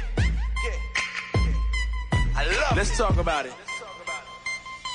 Your boy's been a Christian quite a few years. Victory and faith, but I failed in my fears. No sé, ¿sí se parece? Sí. Al, al comienzo, como el pitico, como del aparatico del corazón, es el mismo. Es el mismo. ¿Qué es lo que parece? Esta es la de Katy Perry. Yeah, y'all know what it is. Katy Perry, Juicy J. Esta es la plagiadora. Exacto, esa es la de Katy Perry, que es la Let's supuesta copia. Ahora pongamos la otra. No, no, esa vaina es igualita. Sí, sí, igualita. Ay, no, ¿Cuánto igualita tiene que no. pagar? Eh, en total, 2.8 millones de dólares. Eh, platica, ¿no? Platica. Bueno, eh, de la plagiadora hablemos de la reina rebelde. ¿Cómo es la historia, Andrei? Uy, esta historia está más buena. Bueno, ¿Cómo se llama ella? ella se llama Aya. Es preciosa, ¿no? Es muy bella, es una mujer de 45 Una años, que bella. tampoco es que sea cualquier aparecida, además de que por supuesto es princesa. Ella es, eh, ella es la hermana del rey Abdullah, eh, el, del rey Abdullah de, de uno de los Emiratos, déjame me acuerdo de cuál es. Bueno, y, y también es, es hija de un rey. Ella, esta mujer, eh, se escapó de su esposo, que es el todopoderoso de Abu Dhabi, eh, Mohammed bin Rashid, del emir de Abu Dhabi, y se fue de manera, eso es inédito, se fue a Londres a presentar una demanda en contra de su esposo eh, ante un juez de asuntos familiares para pedir eh, que le, le dieran una medida de protección para sus hijos, por- para sus hijas, porque ella tiene unas hijas con el emir y ella quiere evitar un matrimonio de estos arreglados que son tan, tan, pues que son tradicionales en esta parte del mundo. Y por eso ella pidió medidas de protección para evitar este matrimonio forzado. También pidió medidas de protección para ella porque dice que ha sido eh, víctima de violencia y reclamó la custodia de los chicos, de los niños que tiene con el emir, que es una niña de 11 años y un niño de 7 años. La cosa aquí es que este hombre, bueno, primero, eh, Abu Dhabi sabemos que es una ciudad-estado que ha querido dar una imagen en los últimos años de ser muy abierta, un centro financiero internacional, eh, un éxito en el turismo de lujo. Entonces, por supuesto, cuidan mucho su imagen internacional. Esto no le hace bien a, a esa, a esa, a esa monarquía eh, que quiere dar esta imagen ante el mundo. Y resulta que no viene de ahora porque además este señor do- tiene dos hijas, dos princesas que trataron de escapar de sus garras eh, y que fueron, tuvieron unas, unos escapes pues infructuosos. Pero es tan, tan polémica la situación que, por ejemplo, la hija, una de las hijas de, de él, Shamsa, cuando intentó de huir en el año 2000, estaba de vacaciones en Inglaterra y luego fue encontrada dos meses. eh, la, la encontraron drogada, se la llevaron a la fuerza a Dubái en un jet privado y la encerraron.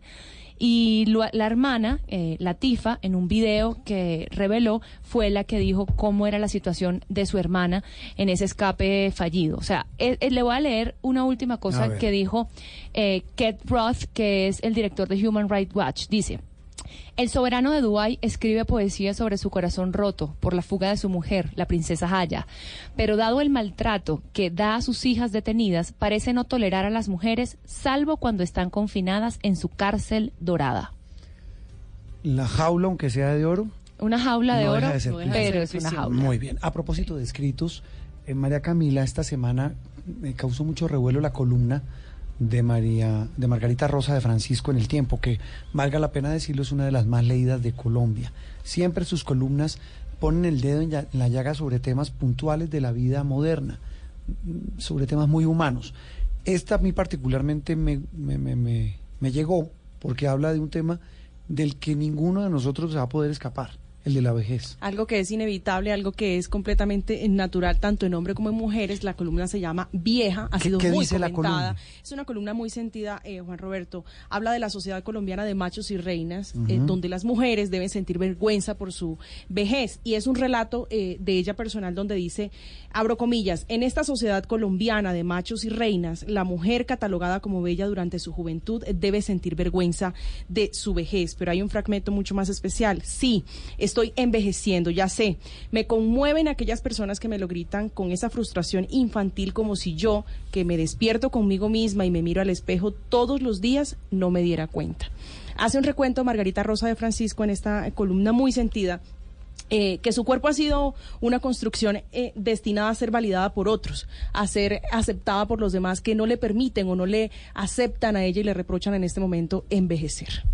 Sobre todo ella porque es una persona que está eh, pues expuesta por ser una persona pública y que en redes sociales ella muestra su vida, muestra su estilo de vida, que además es una mujer eh, muy que hace mucho ejercicio, muy saludable. Entonces también se vuelve aún más un blanco de críticas de la gente que no sé con qué con qué derecho creen que tienen eh, que, que pueden agarrar y decir estás vieja, estás fea todos vamos para allá. Es una soberana estupidez que la gente se ponga a criticar algo que es ineludible, que a todos nos va a pasar.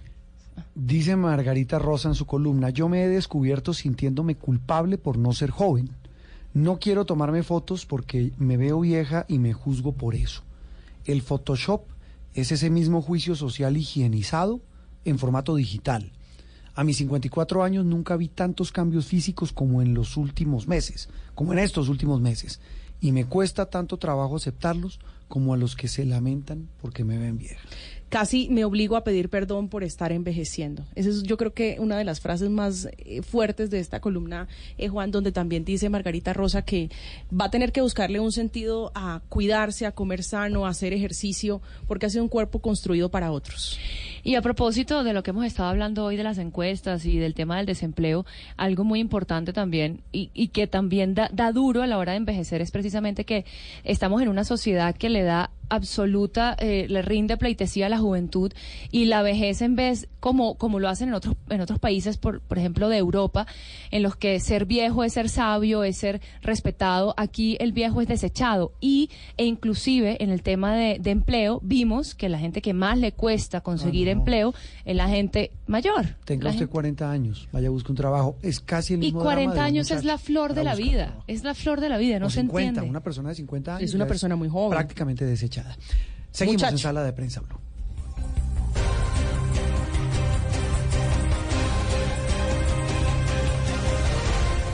Estás escuchando Sala de Prensa Blue. Estamos en esta fase final de sala de prensa Blue para hablar de, o mejor, dejar de hablar de las mezquindades de la política y hablar de la literatura. Eh, un invitado muy especial, pero muy, muy especial a esta hora de domingo en sala de prensa Blue, don William Ospina. Muy buenos días. Muy buenos días, Juan Roberto. William Ospina, pues casi que no necesita presentación, uno de los grandes, grandes escritores colombianos de los últimos tiempos, es columnista también, un agudo observador de esta realidad nacional de la que estábamos hablando hace algunos instantes, pero lo, llamado, lo hemos llamado William para hablar de eh, ese suceso literario en que se ha convertido su nueva obra, Guayacanal. ¿Qué es Guayacanal, William? Bueno, es en primer lugar una novela sobre mis bisabuelos eh, y sobre algunos episodios de la vida familiar, pero mm, sobre todo es un fragmento de la historia de Colombia desde el momento en que fue fundada la zona cafetera por la colonización antioqueña a finales del siglo XIX hasta el momento en que fue destruida por la violencia política de los años 50. Es una novela sobre cómo en Colombia existió un mundo campesino basado en el trabajo, en la hospitalidad, en la generosidad, una vida muy dura que fue abrir esas montañas y convertirlas en una morada, pero en una saga, digamos, del esfuerzo humano y de la responsabilidad que desafortunadamente fue destruida por una violencia implacable. Sí, una violencia que mm, viendo las reseñas, William, de, de este bellísimo libro de Guayacanal, eh, pues se mezclan con lo que usted dice, la belleza, la majestuosidad, eh, inclusive con esa bondad de quienes llegaban a hacer esa colonización en esa zona cafetera en los siglos XIX y comienzos del siglo XX. Allí, eh, ¿qué, qué podemos encontrar? ¿Qué relatos, aparte, repito, de ese reflejo de lo que fue la vida de sus abuelos, de sus ancestros, de esa colonización que en buena medida nos explica lo que somos hoy como sociedad en Colombia? Bueno, yo durante mucho tiempo oí decir que el mundo campesino era solo eh, ru- rudeza, un mundo rudimentario y casi bárbaro. Y a mí me asombraba en mi familia escuchar los relatos festivos, alegres, apasionados de, de mis parientes, de mis tíos, de mis abuelos.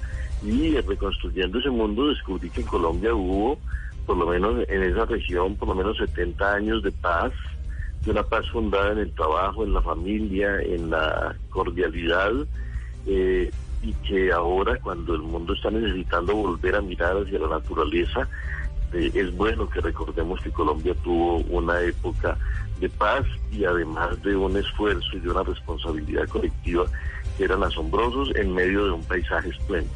Mm, es- eso tal vez estaba también, eh, y uno eh, haciendo un repaso de esta obra, pues eh, es una fotografía de una región muy bella de Colombia. Y, y- eso que usted dice sobre que se pudo vivir en paz, ¿cuál era el secreto? Y eso, escuchando usted las historias de sus bis- bisabuelos, que hacen parte, que inspiran esta obra, Guayacanal, eh, ¿cuál era el secreto para vivir en paz en un país y en una región que desafortunadamente no ha vivido en paz? Bueno, el secreto es que a finales del siglo XIX, y eso lo tenemos muy olvidado y no nos lo enseñan en el colegio, hubo en Colombia una reforma agraria. Una de las muchas reformas agrarias que se ha de- debido hacer en Colombia se hizo en la segunda mitad del siglo XIX en esa región que antes era propiedad de una sola familia, de la concesión Aranzazo. Tres millones de hectáreas le fueron repartidas a los campesinos en Colombia en esos tiempos y de esa reforma agraria visionaria y hecha a tiempo vivió el país durante un siglo porque allí se fundó la zona cafetera.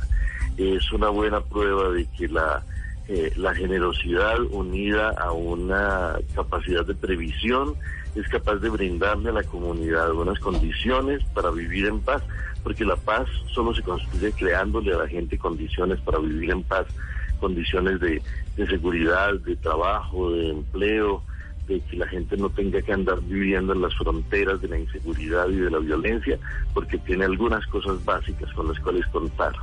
William, usted nos eh, entrega aquí, nos regala un maravilloso relato idílico de lo que podría ser una Colombia en paz eh, por esa reforma eh, agraria en su momento y cómo repartían la tierra. Una reforma sus- en paz. Una reforma en paz. Entre esa Colombia eh, que usted nos retrata en su, en su obra y la de hoy, ¿cuál es la gran diferencia? Y sobre todo, ¿por qué no? ¿Por qué se murió eso? ¿Por qué no se puede vivir en paz? Bueno, yo diría que la gran diferencia es que los esfuerzos que se hacen por hacerlo paz son esfuerzos que solo tienen en cuenta los guerreros y no tienen en cuenta la gente pacífica, a la que nunca ha ejercido violencia, a la que nunca, a, a la que siempre está tratando de trabajar, de mantener a su familia, de tener algún futuro, de tener alguna esperanza. Un país que no se preocupa por brindarle a la gente oportunidades en el marco de la legalidad, condena a la gente a vivir en, la- en los márgenes, en la zozobra, en el miedo, en la inseguridad. Y la verdad es que en Colombia hay cientos de miles de jóvenes abandonados de toda esperanza, de toda po- posibilidad, que tienen que vivir de la violencia porque es la única que les ofrece algún ingreso. Mm, Eso es cierto. Eh, mire, aunque leo un pedazo bellísimo de este libro de William Ospina, aunque no la vi nunca, Rafaela es uno de los seres más presentes en mi vida, la mujer alrededor de la cual hace 80 años giraba una provincia. Para saber cómo era Benedicto, me bastan su obsesión por los entierros de los indios y la enorme montaña que hizo suya y repartió más tarde entre sus hijos. Este fragmento resume en buena medida lo que ha hecho esta obra de William Ospina. William, como siempre, un gusto saludarlo y felicitaciones de nuevo por este testimonio maravilloso de vida y de lo que es nuestro país. Bueno, muchísimas gracias a ustedes. William Ospina, un hombre con el que también podemos hablar de actualidad, hablar de lo que vive el país, pero hemos resuelto dedicarle estos minutos para hablar de su más reciente libro, Guayacanal. Esto es Sala de Prensa Blue. Si el tema es polémico, Doctora María Fernanda Cabal. ¿Por qué los indígenas del Cauca tienen más derechos que todos los demás seres humanos? Porque son indígenas. No, no, no. Hay un problema de anarquía pura. si es de actualidad, Paulo Beltrán. Aquí no es solamente que el ELN ataca, sino que el ELN también vive defendiéndose. si hay que profundizar en el tema. Antanas Mocus. A uno como volante no le debería importar la popularidad. La popularidad es para gastarla. La popularidad es para hacer cosas buenas con ella. Si se ha hablado del tema durante el día, Daniel Sampero Espina. No, insultos y eso yo ya tengo en términos familiares cuero de elefante. Pero no, me han dicho de todo y, ya realmente no me importa. es momento de ponerlo sobre la mesa. Adrián Arango y Robinson Díaz. Ya no aguantaba más, que sufría mucho por mi culpa. No, pero ¿qué hiciste para llegar a esos niveles? Pues a veces me ponía brava y quebraba todos los platos. Ah, Oh, qué tan lindo. Eso es Mesa Blue con Vanessa de la Torre. Ahora de lunes a viernes de 8 a 9 de la noche. Que no se acabe su día sin escuchar Mesa Blue. Todos los temas puestos sobre la mesa. Blue Radio crece. Blue Radio y bluradio.com. La nueva alternativa. ¿Qué es ser mamá? Ser mamá es enseñar. Es ser el centro, el comienzo y el final de la familia. Es hacer cada momento especial. Es unir las generaciones y pasar el legado. Tal como hace mucho tiempo, ella te lo pasó a ti. Super Arepa. La harina para hacer arepas de las super mamás. Trabajamos pensando en usted. Wayne Davis sigue los pasos del biólogo Richard Evan Schultes y nos revela el tesoro natural más diverso y sorprendente. Navega en la gran aventura del año y descubre lo que nos une a nuestra tierra. Caracol Televisión presenta al mundo El Sendero de la Anaconda. Solo en cines. Invita a Blue Radio.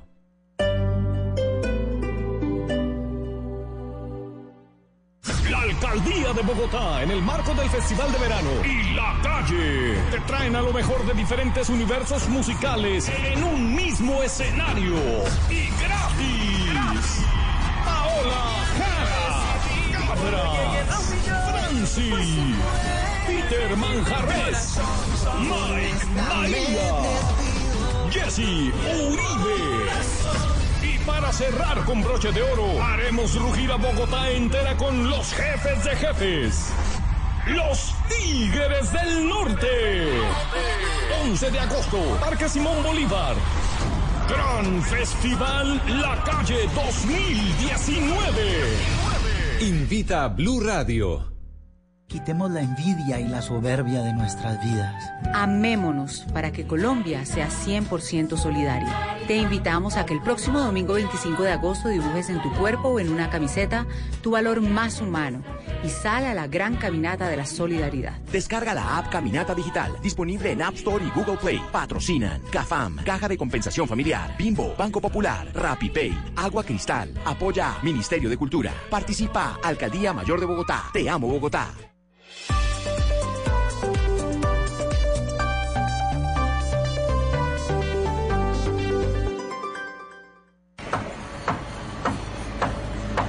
Si usted ha visto cómo inaugurarán una obra que aún no está lista, Mujer con mujer, hombre con hombre. ha disfrutado de reinados donde se juntan hombre con hombre, mujer con mujer del mismo modo o en el sentido contrario, o vio la noticia de un alcalde que quiso regalarle un burro a Barack Obama. No se puede perder nuestro especial en Bla Bla Blue. Celebraremos el bicentenario con aquello que mejor sabemos hacer los colombianos. Colombianadas. colombianada, viene la colombianada, viene la colombianada,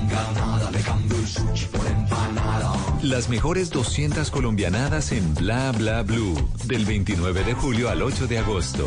Bla Bla Blue.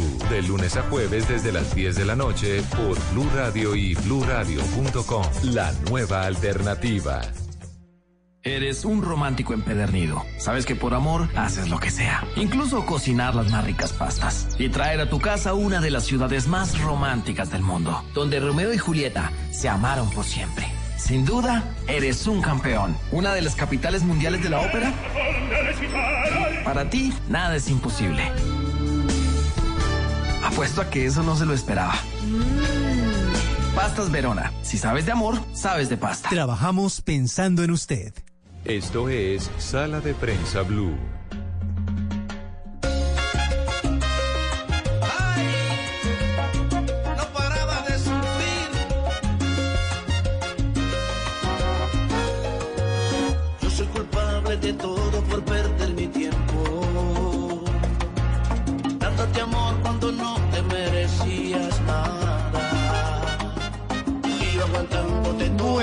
En Sala de Prensa Blue. Esta música es porque, porque el señor que, ¿qué le pasó? ¿Quién Este, es? e- este señor se llama Guillermo Giraldo, más conocido como Papa G. Es el papá de Carol G que lanza esta canción eh, que se llama Pa' Más- Fuera. Más bien da papaya, porque no, a mí no me gusta.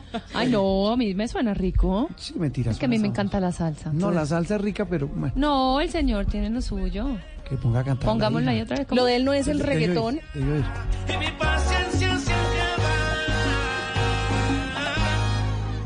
Cuando yo digo pa' afuera, el Que la cantar. Eh, bueno, lo de él es la salsita, más no el medio reggaetón, que es la especialidad de Carol G, que Bueno, ha Karol G pedido a es una través. Es una tesa. Estuvo invitada a la, a la Copa América, a la inauguración, estuvo en la clausura. Es una mujer muy talentosa. Y muy bella. Y muy, muy talentosa. Bueno, pedía eh, apoyo a través de las redes sociales para eh, el lanzamiento de esta canción de su papá, haciendo una clara advertencia que ella no le había facilitado su estrellato en el mundo eh, de la música. Muy bien, el, eh, el- el- se nos fue Cristina Bejarano, la representante de la primera edad en esta mesa de trabajo, de esa generación de millennials.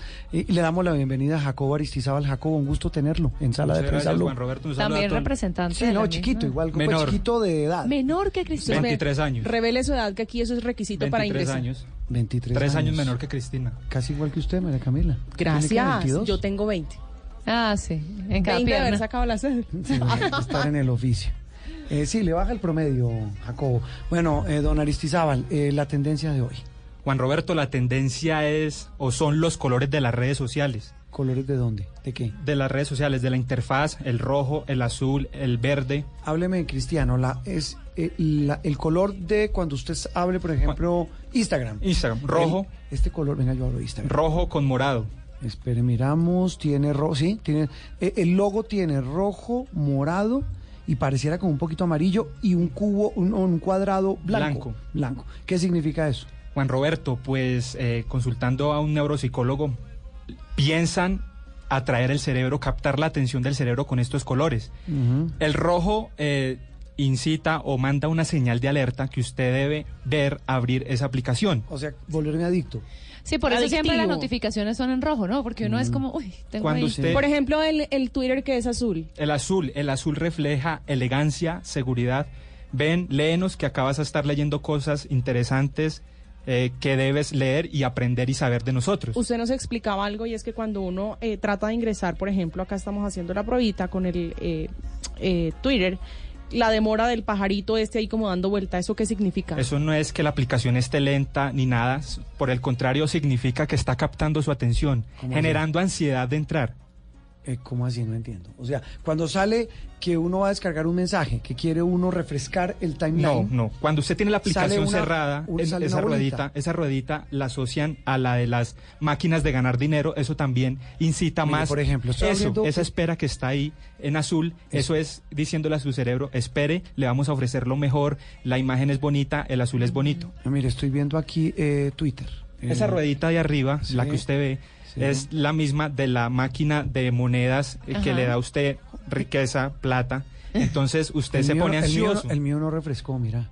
Ah, no, sí, ya señor, refrescó, ahí ya. arriba está ¿Usted la- tiene notificaciones, señor o director? Pero no de redes sociales. Pero cuando ve, por ejemplo, esa lucecita en rojo, de ¿no le genera como ansiedad de entrar a mirar cuántos madrazos tiene en Twitter? No, sabe que yo no sé si será, lo digo con mucho cariño y respeto por eh, los- las redes y por quienes están en ellas, viven en ellas y viven por ellas, pero yo cuando veo lo rojito yo trato de no meterme. Pero no lee, ejemplo- Huyo. sale corriendo. Sí, Pero, por no, ejemplo- entendiendo que es muy valioso lo que la gente dice en redes. Oiga, las acabo de opiniones escuchar- de la gente son valiosas. Hacía mucho no lo escuchaba, es que yo no le tengo sonidos a mi celular. Yo tampoco. Ese sonido es de Twitter. cuando entra una cosita, una...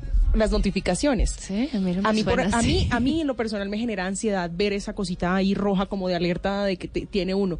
Y por ejemplo, Jacobo explicaba del, del, del. WhatsApp eh, que es el color verde. Ajá. Entonces el color, el color verde, perdón, tiene ese color eh, llamativo porque a usted le va a brindar seguridad. Sí, es seguridad. Seguridad. Es verdad. Porque inclusive las cosas de los bancos, Los bancos. los el- bancos, esa, esa figura de, de como de, de seguridad es, es color O las verde. mensajerías, la- generalmente. el mensaje, eh, la empresa de mensajes también es verde con Ustedes blanco. van a una velocidad demasiado rápida. Devuélvame el cassette. Eh, primero, ese pitico que es De WhatsApp. De WhatsApp. No, eso es, eso es WhatsApp. Twitter. WhatsApp. no. ¿WhatsApp? Sí. Ok, WhatsApp.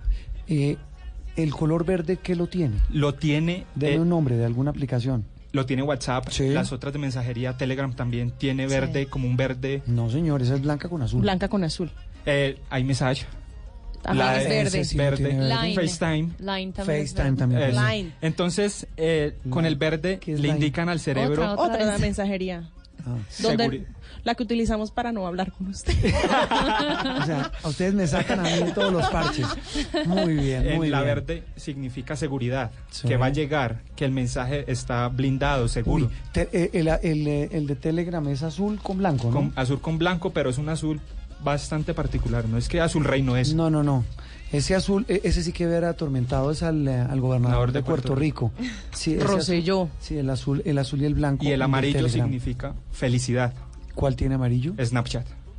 Mm. Es Y usted, bueno, voy a decir, ¿Qué pone uno en Snapchat? uno no pone nada en Snapchat. No, de hecho, ¿Qué pone- Los jovencitos les los encanta. jovencitos lo utilizan. Fotos, como historias, también fotos, uno puede chatear por ahí. Es que Ah. los papás no están en Snapchat, Pero por eso los Telegram pelados sí están en pone Snapchat. historias. Uno también, ¿Usted pone tiene historia- Snapchat? uno también pone historias en Telegram. Eh, no, perdóneme, en Instagram. En Instagram. Sí, sí, sí, sí. Pero por ejemplo, Snapchat es utilizado usualmente y lo leí, lo leí en un artículo, por ejemplo, y esto no es horario para hacer este tipo de comentarios, pero para Cuidado.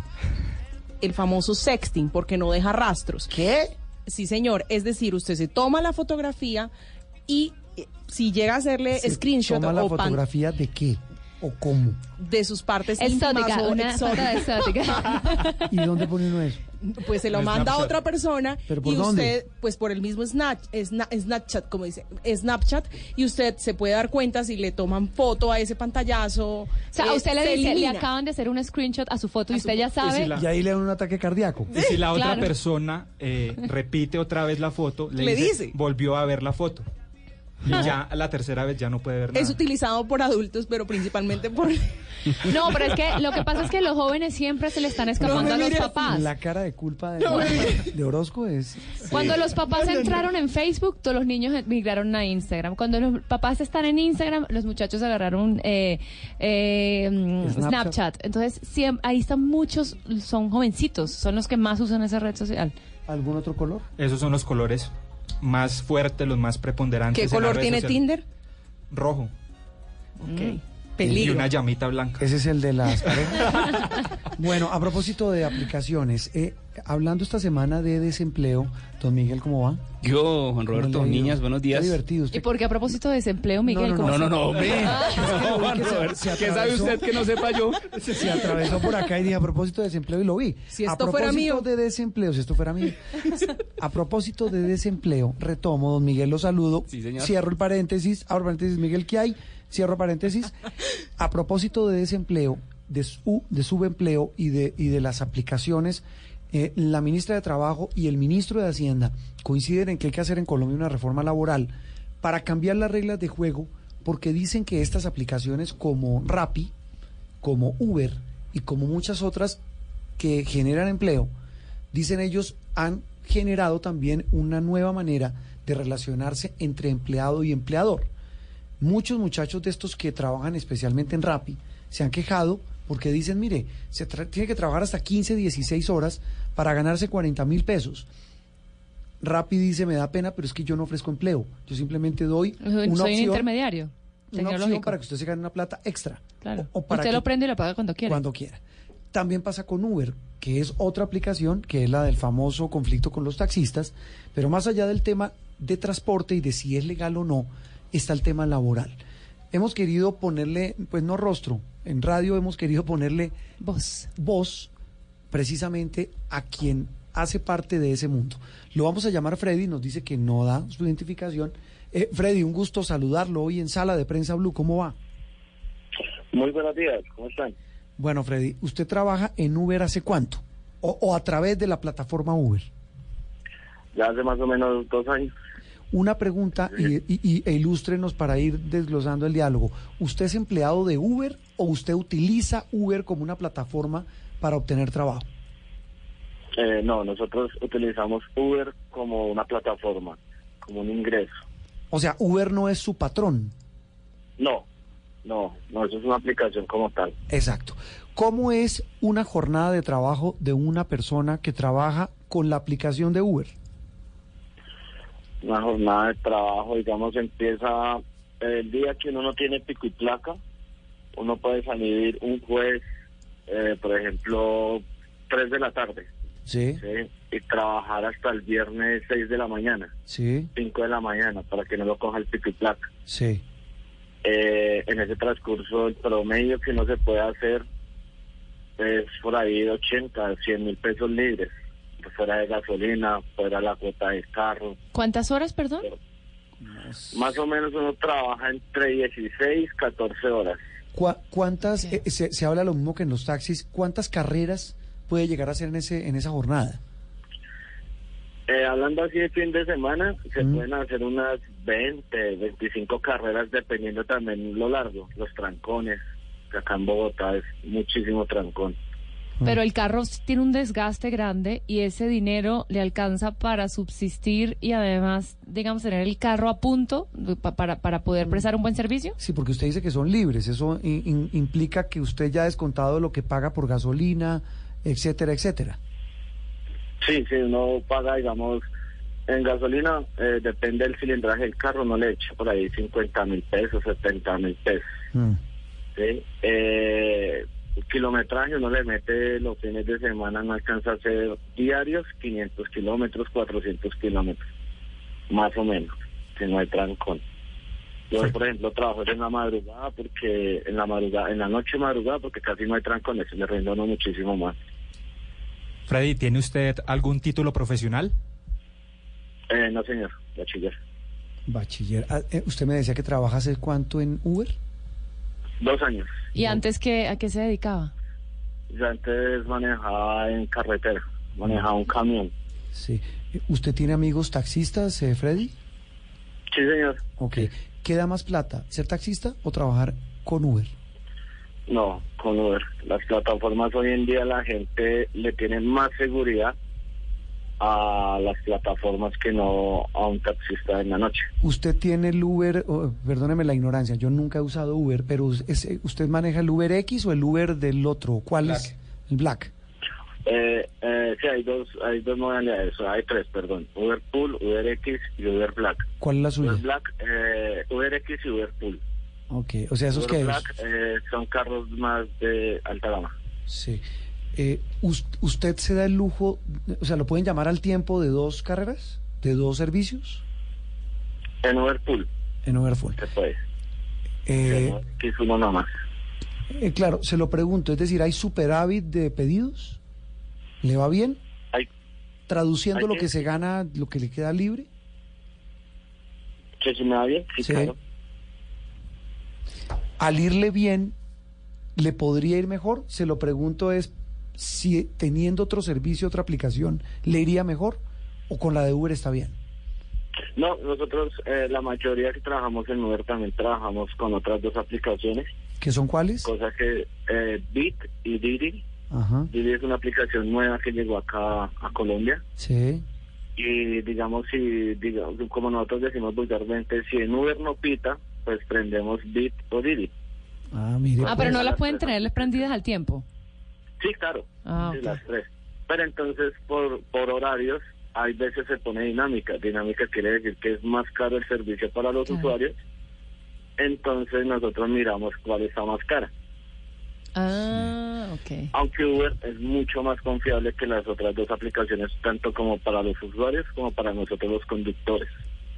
Sí, veníamos hablando eh, de las cifras de desempleo. Usted nos dice eh, que conduce Uber, pero que antes manejaba un camión. ¿Qué tan, o sea, qué tan rentable es o si es mejor manejar un camión o Uber, comparándolo obviamente con las horas de trabajo que usted dice eh, 15, 16 horas y me hago libres, 80 mil pesos? No, mejor, pues, eh, eh, en camión uno está muy lejos de la familia, eh, tiene un sueldo fijo, a veces le dan comisión a uno, a veces no, tranocha muchísimo más, porque pues yo manejaba era hacia la costa, la costa Bogotá. En Uber, pues gracias a Dios, desde que yo empecé a trabajar acá en Uber, hay veces yo descanso dos, tres días, y el resto de la semana sí me pongo juicioso, juicioso a trabajar. Esta semana veíamos en Noticias Caracol unos informes que hablaban de estas nuevas plataformas como Rappi, también eh, Uber, y hablaban de esclavitud o trabajo. ¿Usted cómo lo, lo podría descifrar? No, yo lo decirlo como trabajo. Si a uno le apasiona manejar, es un trabajo. Esclavitud no, no, no lo vería por ese lado. Es un trabajo, como usted dice, bien remunerado, le va bien. ¿Cómo le va con los colegas de los taxis? Pues gracias a Dios últimamente no, no han molestado. Hay veces molesta, en el sentido de que hay sitios donde, digamos, uno no puede recoger un usuario porque lo cierran y le hacen bajar el usuario. Hace harto no sucede eso, pero sí en los grupos que uno tiene apoyo en tanto WhatsApp como otras aplicaciones eh, llegan esos relatos. Eh, un taxista me cerró, me rompieron el vidrio, así cosas así. Pero hace harto que no molesta. Hace harto que no molestan. Freddy, em, lo dejamos trabajar. Un gusto haber estado con usted en Sala de Prensa Blue. Bueno, sí señor. Feliz día, que estén bien. Muchas gracias. Feliz día, feliz resto de domingo. Pues le va bien. Mire, en medio de todo. Cada quien, ¿cómo es que define las cosas? El baile depende cómo le vaya. Cada quien defiende, dice, defiende la fiesta según cómo le fue. Según cómo le fue en el baile. A, a Freddy le va bien. Lo que, lo que hablaban, eso que menciona María Camila de la esclavitud moderna, eh, lo hablan, por ejemplo, en la aplicación, los que usan la aplicación de Rappi, que ahí sí hay un vínculo, entiendo, laboral, así Rappi diga que no, porque hay de todas maneras, ellos exigen el pago de una ARL, exigen algún tipo de prestación, pero es que estos pobres muchachos, repito, para ganarse 30, 40 mil pesos tienen que trabajar 15 y hasta 20 horas. Yo he visto esquinas eh, en el norte de Bogotá donde hay 12, 13 de estos muchachos Muchos esperando y peleándose los turnos. Es como, ¿se acuerda la guerra de las ambulancias? Sí. Peleándose los turnos, eso es hor- horrible, en bicicletas o a pie, en lo que encuentren, pero llevan el pedido. Antes hablábamos de la guerra del centavo, ahora hablamos de la guerra del domicilio. Ese tal La vez guerra del domicilio. Vi esta semana algo en redes sociales de una persona que sufrió un accidente, no sé si tuvieron la oportunidad de verlo.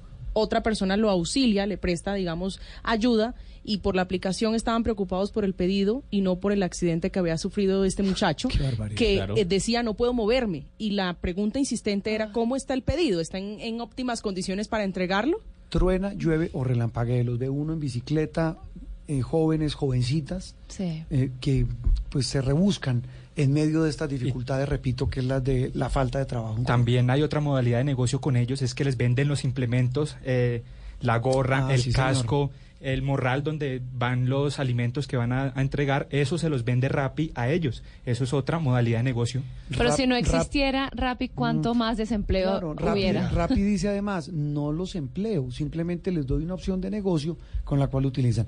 Don Miguel, ¿cómo ahora, va? Ahora sí me saluda. Bien, no me Bien, no, ahora vez. sí sin paréntesis. Es que lo vi pasar, hombre, sí lo pasaron por cordial.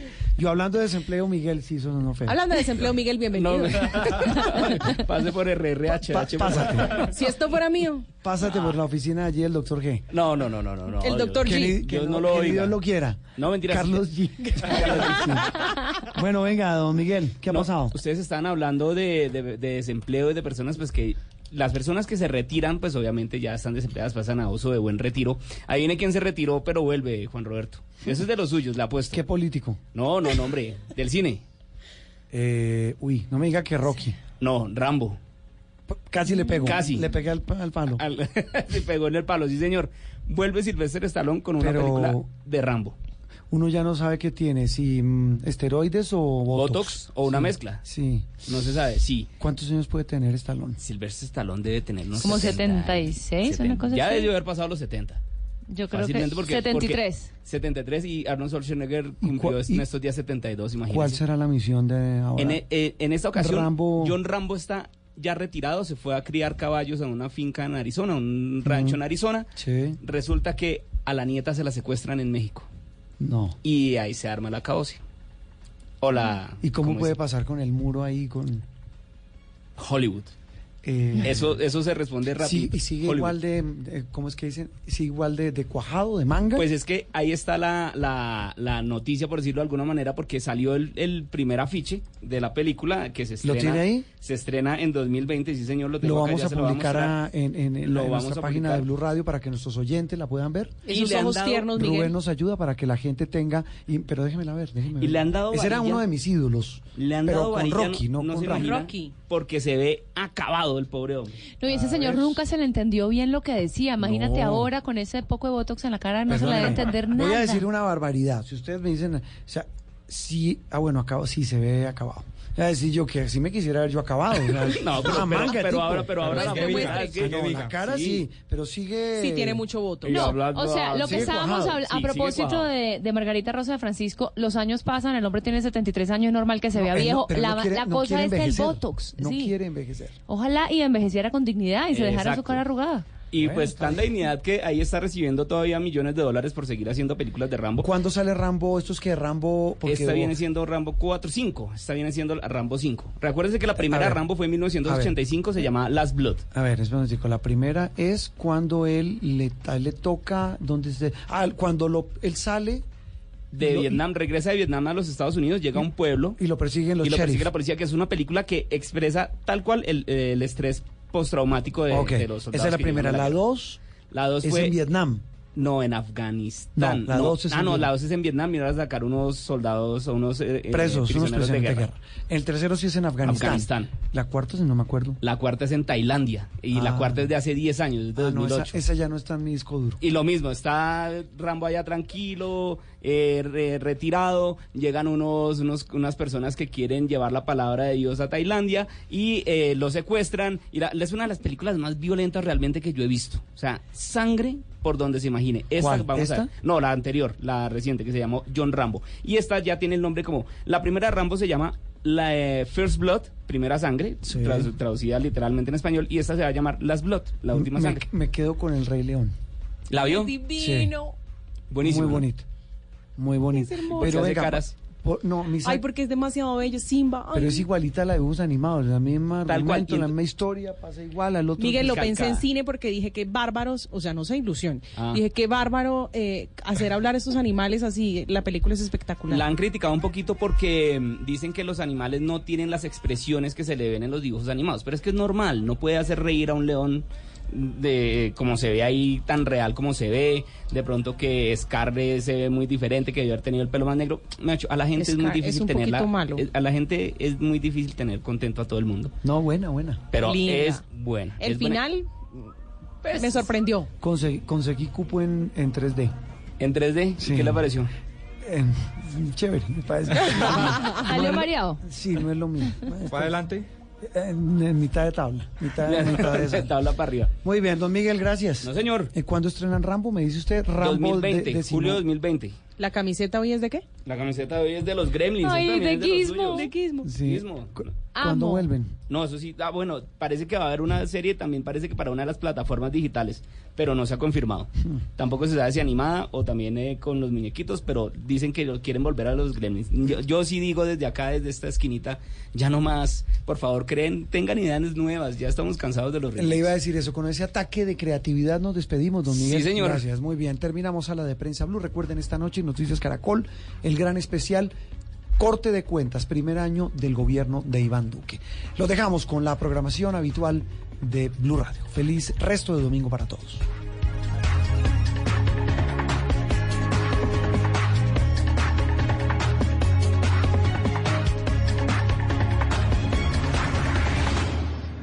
Esto es Sala de Prensa Blue.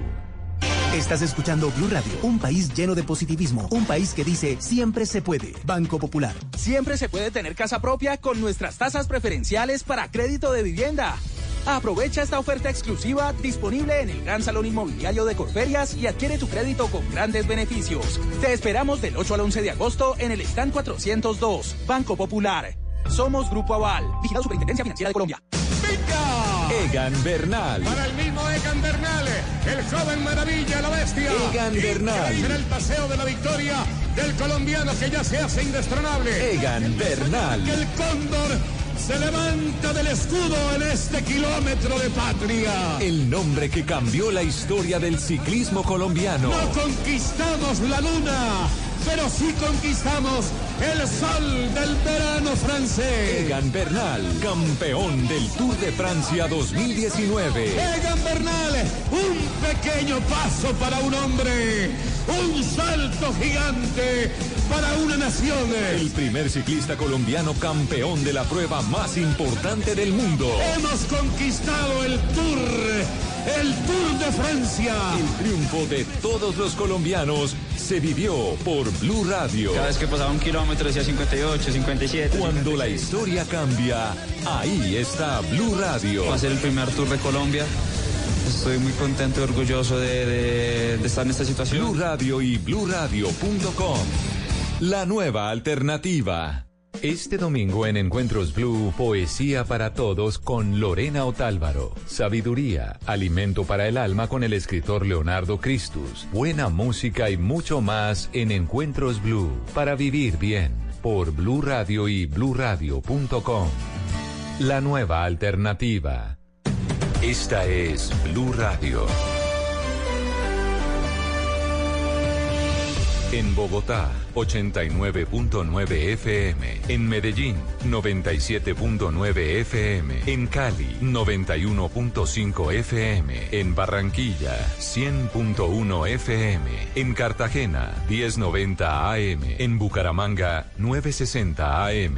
En Tunja, 103.1 FM. En Caldas, 107.1 FM. En Villavicencio, 96.3 FM. En Armenia y el norte del Valle, 94.1 FM. En Neiva, 103.1 FM. Y en Córdoba, 96.0 FM. También en bluradio.com. En Facebook, Blue Radio Colombia. A través de Twitter en arroba Blue Radio Co. Y en la señal de TDT.